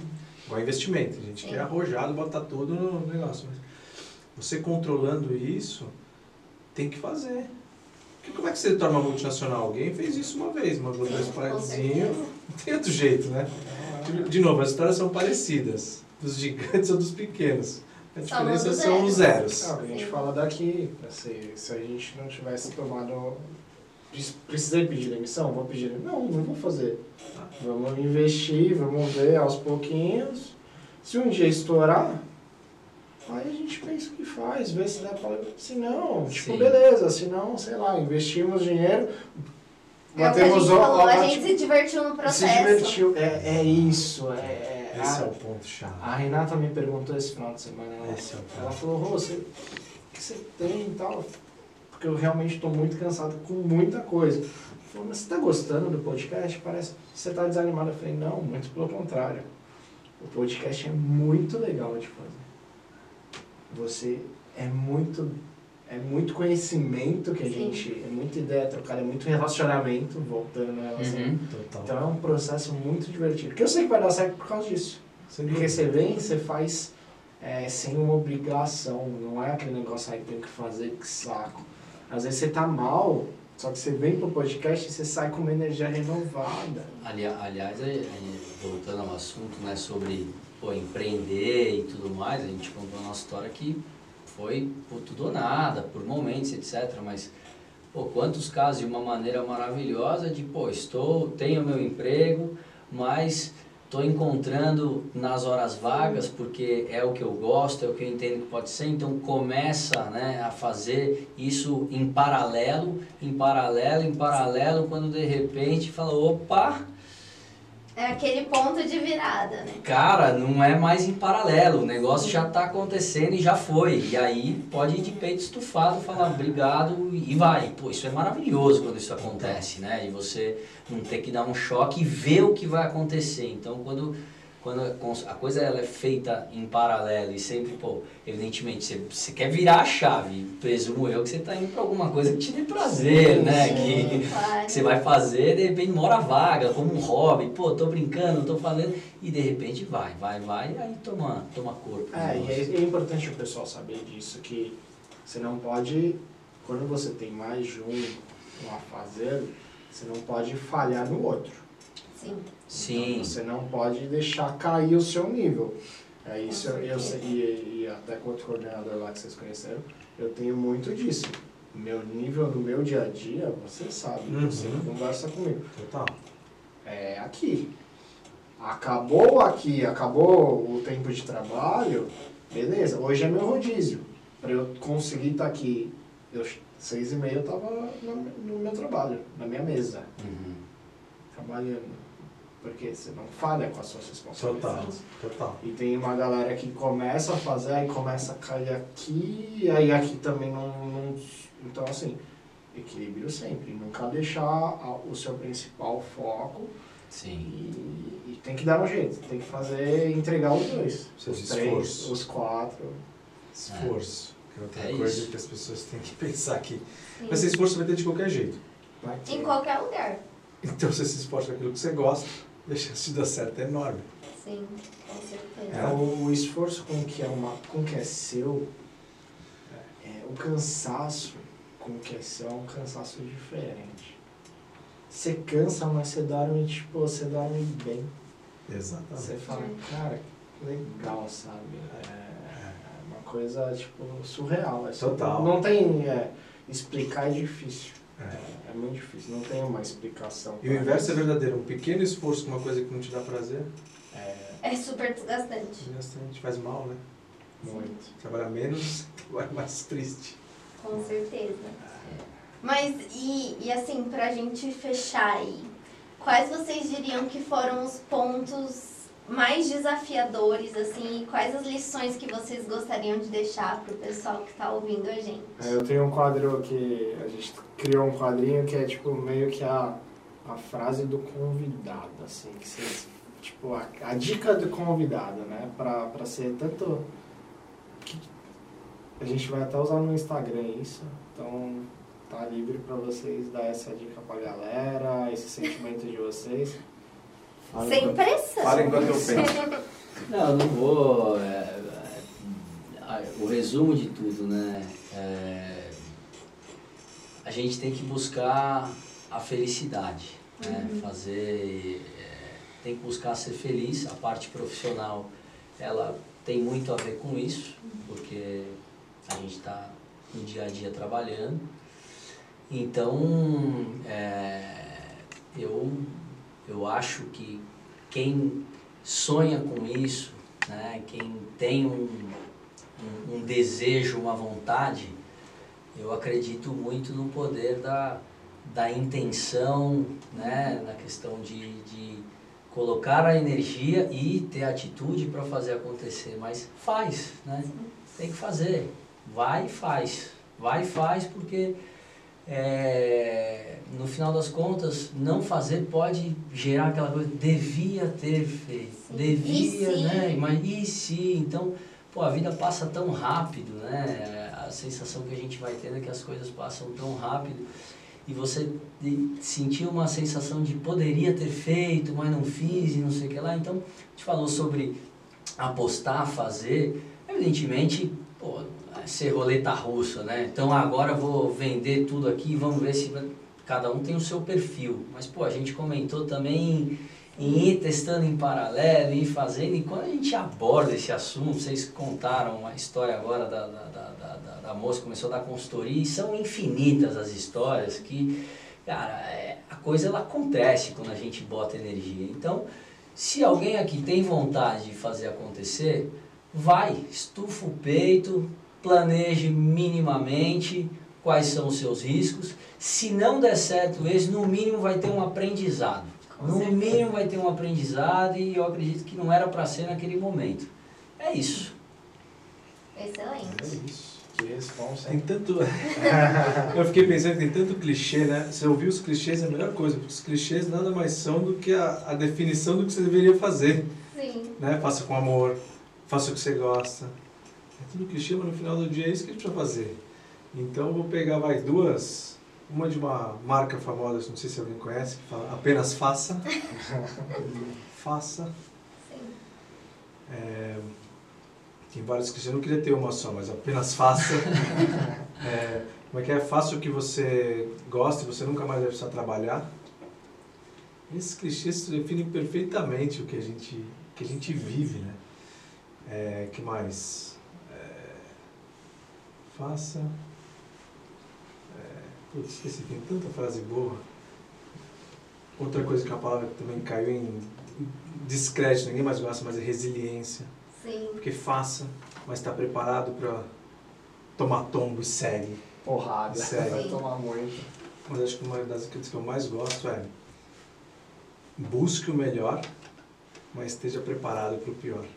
Sim. Acho que empreender é muito isso.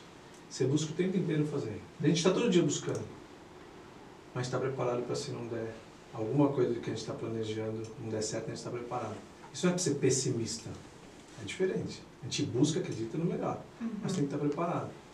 Então é uma coisa você acreditar que você sabe voar e sair sem Precisa saber fazer uma gestão de risco, né? é, Com certeza. Então, busque o melhor, acredite, mas esteja preparado para o pior. Acho que isso é uma forma de você ser otimista, mas está sempre preparada. Uhum. Né? Eu. É, todo mundo fala que empreender é literalmente uma montanha russa de emoções. Ah, eu né? falo isso. Isso é é, maravilhoso, é né? exatamente Que isso. tem aqueles. Nossa, pô, você tá Lá lá, no cima. topo, pô, aquele cara que você. naquele negócio que tava para acontecer, vai acontecer algum, pô, você tá lá em cima. E de repente vem uma rasteira que você fala, pelo amor de Deus, agora é hora, agora é hora de ter resiliência, agora é hora de ser forte.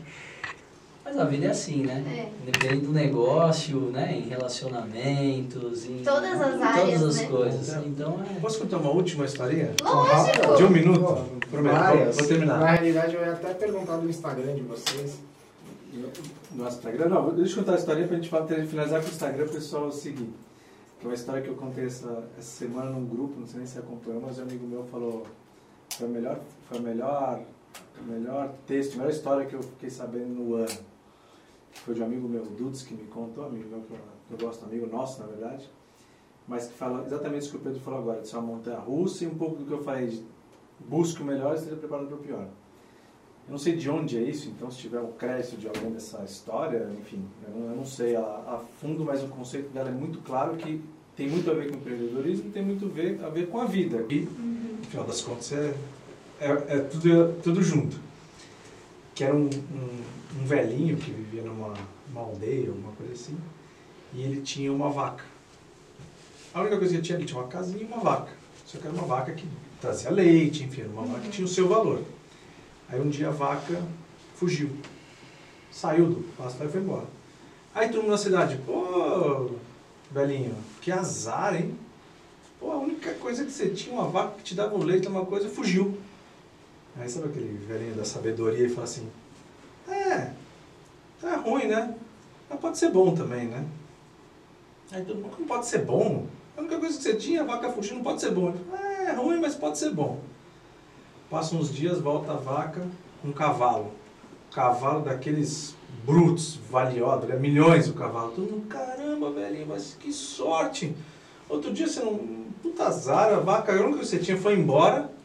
De repente volta com um cavalo. Ele, é, é bom, mas pode ser ruim também, né?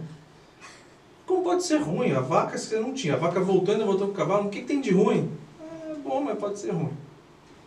Aí passam uns dias, o filho dele foi andar no cavalo, um cavalo bruto, caiu do cavalo e quebrou a perna, o filho dele. Caramba, velhinho, que azar. Teu filho foi andar no cavalo e quebrou a perna. Ah, não é ruim, mas. Ah, também pode ser bom, né? Como bom, teu filho quebrou a perna. Que, o que, que tem de bom quebrar a perna? É ruim, mas pode ser bom.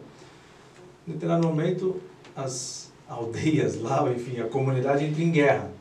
E aí vão recrutar os jovens para participar da guerra. Quem é o único jovem que não vai? O filho que está com a perna quebrada. Puta que sorte, meu! Teu filho, todo mundo tem que ir pra guerra, vai arriscar a vida, ele não tem, graças ao fato dele ter quebrado a perna. Conclusão. A vida é assim. Pode ser bom, mas pode ser ruim. Tudo é bom e ruim. Você nunca vai ter uma vida tempo inteiro, dá tudo certo. E nem um tempo acontece uma tragédia, mas é acontece uma coisa boa. Se você consegue ter essa sabedoria, essa visão no empreendedorismo, nem se fala. Que a gente está há 15 anos no negócio, tem Sim. sei quantos funcionários, mas quando tem enchente a gente vai lá, tá com rodo, com a perna que é. É ruim, você está aqui, é ruim, mas amanhã pode ser bom, é, porque dia seguinte fechei o negócio. No outro dia, outro dia caiu um boleto, enfim, é isso. Você conseguir lidar bem com isso, além de lidar bem com a vida, no empreendedorismo, então nem se fala, porque aí você consegue ter serenidade para falar, deu um problema, tá tudo bem, vambora, segue. Sim. Meu, deu um negócio, não sobe o salto, não fica arrogante que você é o primeiro do mercado, que daqui a pouco vem alguém e te pega.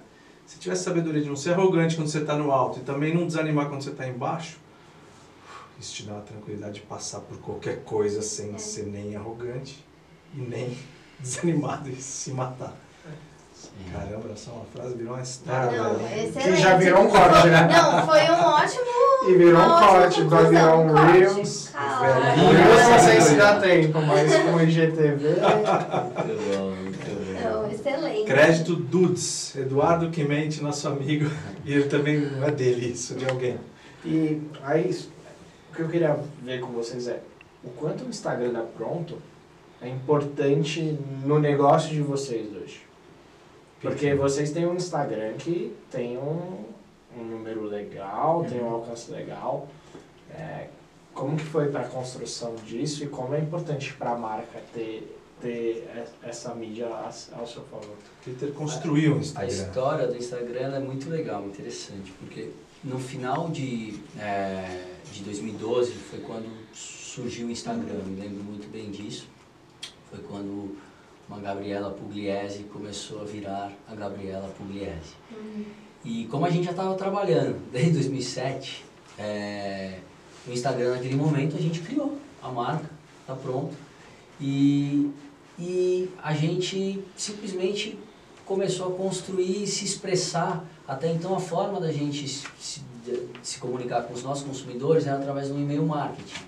Cara, e-mail marketing é um negócio que não pode ser tão descontraído, precisa ter uma arte bem feita, né? Aquela Sim. coisa. Então a gente se sentia meio preso. Fala, pô, eu, eu não tô atrás do balcão para fazer a venda para as pessoas, é um negócio digital, a gente só pode. Tinha tantas coisas informais que é a pegada da marca que a gente queria contar.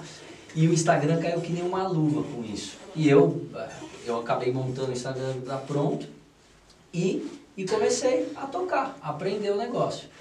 E naquele momento o assunto Instagram, um dos grandes temas do Instagram era alguém como uma Gabriela Pugliese, o assunto fit, né, e etc. Começou a explodir ali. E os nutricionistas que a gente estava visitando desde 2009 começaram a ganhar, os médicos, nutricionistas, etc., ganharam relevância junto, porque a Gabriela Pugliese, por exemplo, ia no nutricionista, então falava desse nutricionista, e esse nutricionista, e isso, é, é, o, o Instagram ele foi um ponto de virada para nós, porque ele, a gente vinha crescendo todos os anos, mas assim, 2013 a gente deu uma porrada violenta, 13, 14, 15, tem até uma história interessante que no final de 2012 a gente teve uma conversa com os investidores por acaso, os caras forçaram a gente a projetar um negócio por cinco anos, a gente projetou umas ideias que basicamente diziam, olha, é o seguinte, em 2013 a gente vai crescer 100, 50%. E aí, no final das contas, não deu negócio, né? A gente falou, não, então não é isso que a gente quer, tal, beleza. E aí, em 2013, depois eu encontrei dos caras, falei, ó, não foi 50%, eu errei. Foi 350%. Nossa. Então, o Instagram, ele bombou, né? Bombou, e isso mérito totalmente desde um trabalho de base que a gente estava fazendo, até como, por exemplo, o Marcos Mion, que hoje, é, o Marcos Mion é embaixador da Pronto Light, né? Nosso grande padrinho ali, um, do Edu, um dos melhores amigos do, do, do Mion, e, e a história com o Mion é maravilhosa, ele é um cara que foi no Paulo Musi, né, para buscar, começando o Team Treto, o Musi falou, ó, você precisa é, Pronto Light. Isso o Musi, a gente me lembro do Musi ter ido na Pronto, a primeira Pronto, o Musi cabeludo de chinelo, uma figura, o Musi não era também o Musi que é hoje, já era um, né, porque também não tinha Instagram e não tinha nada. Então todo esse trabalho de base que a gente fez com relacionamento, com um produto bom, com qualidade, com conceito, a hora que pipocou, todo mundo queria pronto. O Max Mion foi um caso que ele começou a comprar pronto, pronto, pronto, pronto. Naquele momento, naquele, naquela época, a gente atendia telefone, eu e o Edu, né, quando funcionava. Em determinado momento, o Edu teve um- uma conversa com ele, criou-se um relacionamento. Bom, são melhores amigos hoje. Né? Muita gente acha até, duas semanas atrás, um cara que eu conheci não conhecia, falou, pô, pronto light, cara, nossa, eu compro muito tal, pô, é- pô, você é sócio do Mion? Falei, não, o Mion não tem nada a ver com o pronto light, é nosso embaixador. E essa história é engraçada, porque todo mundo acha que o Mion ele é sócio, por exemplo, da Pronto Light, porque ele fala com entusiasmo, porque ele posta, e aquilo é porque ele consome. Então, o Instagram, é, o nosso Instagram, ele sempre teve uma importância muito grande, é, e a gente, acho que como diferencial, sempre trouxe a verdade do Instagram, a realidade. Eu vejo muitas empresas falando, ah, então passa para agência lá e vira mais um canal tipo de mídia. A foto bonitinha, sem um, um, um canal sem vida, sem alma, né? E as pessoas não querem isso no Instagram, né? As pessoas querem no Instagram é, que é um momento que eu não quero ver propaganda, apesar que hoje mudou muito, né, do que a gente fez. Então, nós surfamos uma anos aí é, realmente, assim, bombando no orgânico pelo nosso trabalho, por tudo isso que foi acontecendo. Então, fulano de tal postou, hoje fez, né? Hoje o Instagram tem um cenário muito diferente, né? Basicamente, assim, para você aparecer, para você, você tem que impulsionar a campanha, virou, virou uma coisa muito diferente do, do que foi no passado. Você precisa ter hoje é, grana investindo, senão ele, o seu post orgânico vai para menos de 6% da sua base. Quer dizer, a coisa ela se transformou. Então hoje tem os ads de Instagram que precisa ter, precisa pagar, precisa fazer. Mas assim, o resumo da história é um canal realmente super importante. A gente tem um peso grande, né, com mais de 200 mil seguidores para uma marca como a nossa e que foi conquistado realmente pelo carisma da marca, por fazer a algo... proximidade com o cliente. A proximidade com o cliente e trazer essa coisa informal. E é, então, é Tem isso, um né? muito seu, porque é o seguinte, quando a ferramenta surgiu, ninguém sabia como usar. Uhum. Nem os artistas sabiam que aquilo seria monetizado e, enfim, postaram a gente de graça a roda. A gente nunca pagou um post até hoje. E postaram a gente sem saber, a gente bombava de venda. Mas o Pedro leu isso lá no início. Eu lembro claramente de você falar várias vezes. Tudo bem que já é uma coisa nossa, de, gente- de ser verdadeiro. Mas quando se trata de, de ferramentas, tem que saber, é mais do que ser verdadeiro, tem que saber estrategicamente como aquilo. Não tinha, era novo. O Pedro leu isso de cara. Falou, a gente só vai fazer o que eu só vou falar a verdade aqui. A verdade no sentido não é que mentiria, não é isso que eu estou falando. Eu só vou postar a realidade. Hoje é meio óbvio isso. Você fala, como é que vários youtubers, o Whindersson nos bombou, ah, ele mostrava a realidade. Hoje é óbvio isso. Ele leu isso lá atrás. É. Não tinha estratégia. A estratégia era assim, ele leu, percebeu, não que, não sei se você tinha certeza que isso ia bombar, mas na visão dele assim, não tem nada além de mostrar a realidade. É verdade, é isso aqui, ó. Mostrar a vida real que depois bombou lá no começo, ninguém sabia nada. É, acho que foi, foi pelo, pelo instinto mesmo. Então, tanto é que tecnicamente eu não sou um cara que, que entendo né, de, das questões técnicas, ah, então a hashtag, isso, aquilo. Eu, não. Tanto, e hoje eu não administro mais o Insta, né? É, claro, dou pitacos, faço muito stories, na época nem tinha stories também, mas e, começou a ficar inviável administrar todos os directs, todas as coisas. Então depois a gente teve durante muito tempo pô, a, a coach da Adri, que assumiu com muito, muito carinho, um espetacular agência. Há pouco tempo a gente internalizou, hoje a gente está com um time interno ali que também está incrível o trabalho que as meninas estão fazendo, a Bruna, a Duda. Mas assim, o resumo da história é, o Instagram sem dúvida é uma ferramenta tipo, essencial. Tem vários negócios hoje que o cara nem tem no e-commerce. Né? A loja é, ele vive do Instagram. Ou seja, olha o peso que tem o negócio. A pena é que hoje realmente, ah, e aí uma opinião, né? É que o negócio virou totalmente. Quer sorrir, tem que fazer sorrir. Né? Então, no orgânico hoje está muito difícil o negócio acontecer. Né? Mas pra gente, houve e tem um peso tremendo. Pô, é, não tem como o Pronto Light não, não tá atrelado ao Instagram. É maravilhoso ter esse canal para para trazer, mostrar os bastidores. A gente usa para mostrar que tem gente lá atrás, que tem a Gonça cozinhando feijão, que tem, né, Falando que tem gente ali falando, picando a cebolinha, porque muitas vezes a gente acha que, pô, mas por que, que é comida congelada, né? Um negócio meio, meio industrial. Não, aí, pô, bate o olho e fala, pô, tô sentindo que é uma, é uma cozinha, tem gente, tem mão, tem, tem a tecnologia no final, mas tem um processo humano, artesanal do negócio. Então, pô, o Insta é essencial aí para não só para o nosso negócio, mas, pô, eu diria para a imensa maioria, se não todos, né? Tô sofrendo.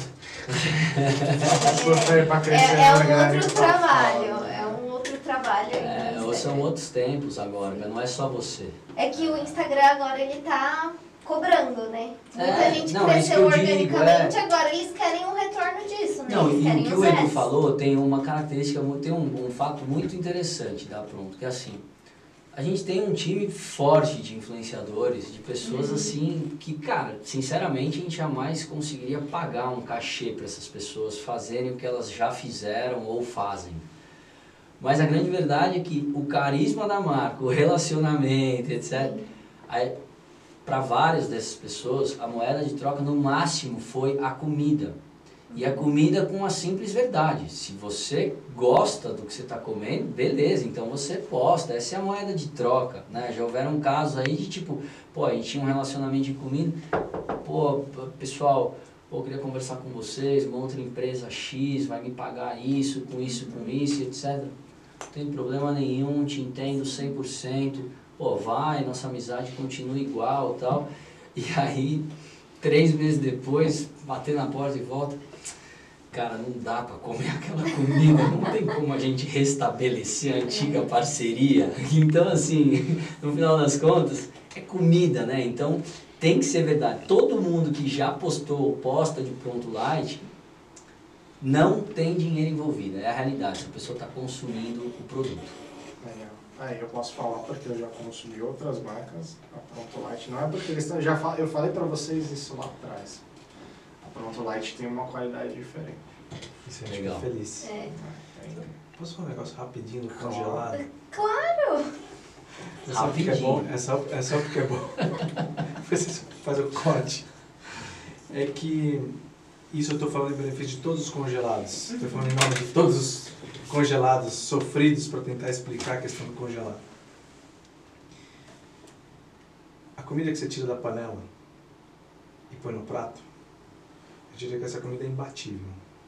Tira da panela, terminou, desligou o fogo e pôs no prato. Essa é a comida imbatível. Uma situação, né, pelo menos vamos dizer paulistano em geral, essa situação não acontece nenhuma vez na vida. Porque se você fez a comida no almoço e guardou na geladeira e comeu ela no jantar, uma dúvida, o que vocês acham? Soa uma comida fresca que você faz no almoço e come no jantar? Comida fresca, não é?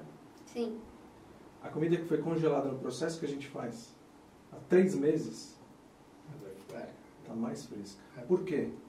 Porque a gente tira do forno, ultra congela, ou seja, dá um congelamento Uhum. rápido. Então você congelou no momento que ela estava. acabou de sair do forno. Ela demora ah, meia hora para congelar. Uhum. Então é uma comida de meia hora. A comida que fica na geladeira depois de cinco horas, ela está pior. Sim. Ah, mas a gente parece que não. É, eu sei que parece que não. Mas ela está melhor. A gente tem um preconceito. Por quê? Porque às vezes a gente regenera da maneira errada, esquenta muito o micro-ondas, esquenta pouco, então às vezes ela não fica como você espera, mas muito mais pela regeneração do que pela qualidade em si. É simples para ver isso. Pega um pedaço de um bife cru, Uhum. deixa aqui na mesa, outro põe na geladeira e outro põe no freezer. Conta 24 horas. Esse aqui tá podre, da geladeira tá escuro e tá, tá ruinzinho, já tá. Do freezer tá perfeito. Restaurante, não existe restaurante faz. Não, não existe não. Mas é dificilmente o restaurante faz a sua comida absolutamente na hora. Inúmeros restaurantes a comida inclusive está congelada, não tem. O pessoal não sabe dessa mágica. Eles não entendem que existe uma conservadora de alimentos.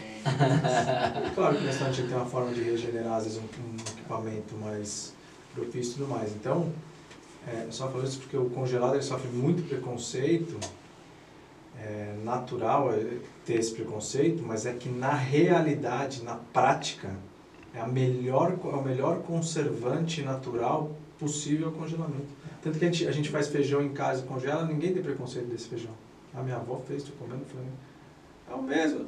O nosso, não é da avó, mas é, a gente tem uma forma de congelar, não só a gente, também tem as empresas, a forma de congelar é a melhor possível. Então, é uma das comidas mais frescas que tem é a congelada. É, e Uma das assim, comidas mais frescas que tem é a congelada. E aí, eu vou Olha soltar só, um né? spoiler que a galera vai comer em restaurante achando que tá comendo a comida na hora. Existe um negócio, um sous tá, pessoal? Que é, não é na hora. Então, assim, o, Exato. o, o congelado dessa maneira, do ultracongelamento, é o futuro. Não é o futuro, é o, é o hoje. é o presente. É o hoje, mas ele, com certeza, ele vai ser muito mais aceito com o passar do tempo, porque é isso. é Esses dias eu estava conversando com um fornecedor de água de coco. E é do mesmo jeito. Saiu do coco, já tem a parte deles, já vai direto para garrafinha e já vai para outro congelamento. É isso. Quando chega na sua mão é água de coco, exatamente sem nenhum conservante, sem nenhuma adição. E é a água de coco. Não, é isso, e, e- mas é, é engraçado que sobre o congelado, pô, a gente, 15 anos de operação e esse mercado, ele mudou muito. Né? Quando nós começamos, é, o que a referência de congelado na cabeça das pessoas era a lasanha, né? que não, re- não tem nada de saudabilidade, né? Puta, saborou que era um mero quebra-galho, né? Pra dizer, né? Isso, isso ficou enraizado na cabeça das pessoas. Então hoje, esse mercado, ele, ele vem evoluindo, graças a Deus. É, até mesmo porque tem muita coisa boa sendo feita nesse formato né, de congelamento, é possível a tecnologia, mas ainda é engraçado, porque as pessoas atrelam muito a uma questão genérica do congelado. É lógico que, como tudo, tem coisa boa e tem tranqueira, né? e tem coisa ruim. Tem desde processo de matéria-prima, tempero, é, método de congelamento. Cara, tem muitas coisas envolvidas para você deixar um negócio bacana. E é um mercado com uma barreira baixa. Então a gente tem nesse, uma transformação de, cara, inclusive pessoas que fazem de uma forma caseira, assim como ele começou e tudo mais. E aí muitas vezes, pô, a pessoa, você fala, ah, ah não, congelado não dá. Comprei o congelado horroroso, congelado não dá. Você fala, não, peraí, aquele congelado horroroso. Não dá pra generalizar de que o congelado não dá, né? É tipo você ir comer num restaurante que é ruim e falar, não dá pra ir comer em restaurante. restaurante, olha, é ruim demais. A comida ruim não é pelo fato de ser congelada, Né? porque a comida é ruim, tem nada a ver. não tem, tem nada a uma ver. coisa com a outra. Então, Exatamente o que você falou, restaurante é ruim? Não, Não, dá. aquele Nossa é senhora. Então, assim, ainda existe muito isso. E fala, não, peraí, existem congelados e congelados. São coisas completamente diferentes, né? Mas é um... é, sem dúvida nenhuma, o momento ele é positivo, é o que você falou. Já é um futuro presente, o caminho sem volta. Quem descobre faz bem feito, cara, tem muitos atributos positivos, como essa questão que o Edu estava explicando agora, enfim, muitas eh, coisas boas, shelf life do produto, menos desperdício, outra coisa que a gente fala, né? Pô, na cozinha, qual desperdício de alimento que tem? Nenhum. Tudo que é, tudo que é comprado é produzido. Que é né? outro ponto Que é super outro importante. ponto importante, se a gente falar de sustentabilidade e tudo mais. Então, claro que o cara que tem um restaurante por quilo, pô, ele prepara para receber 200 pessoas. Caramba, caiu um temporal no meio da hora do almoço. Foram 70. Pelo amor de Deus. É, Coitado, cara, lixo. Né? Em casa, que eu tinha falado, pô, quanto, é, quantas vezes a gente deixa produto estragar na geladeira, porque comprou, não consumiu, não sei o que lá, poucos dias depois foi. Então, assim, tem, tem muitos pontos positivos sobre isso. Ah, e tem o- uma, uma marca de pizza que vocês devem conhecer também, que ela trabalha com ultracongelamento e ela faz um brotinho. Então o conceito é que você pega, tira, distribu é, faz para sua visita, cada um faz um. Meu, são conceitos legais que estão crescendo e cada vez mais a galera tá consumindo. Não tem como escapar, fala. Se não, eu, eu vou ser bem sincero, eu acho, eu acho que eu começo a morar junto ano que vem Ah, legal. com, com a Renata. Pro meu estilo de vida, é muito mais fácil ter um congelador Ai, com, com gente, é comida muito mais fácil. do estilo pronto light, porque você não precisa cozinhar, você não precisa ir pro mercado. É Você não gasta tempo fácil. pensando, você não gasta É tempo fazendo. Eu acho muito mais prático. Nossa nova embalagem vai ter uma frase que eu não vou nem falar qual é, porque senão os caras vão pegar. Que a gente faz tudo, os caras copiam.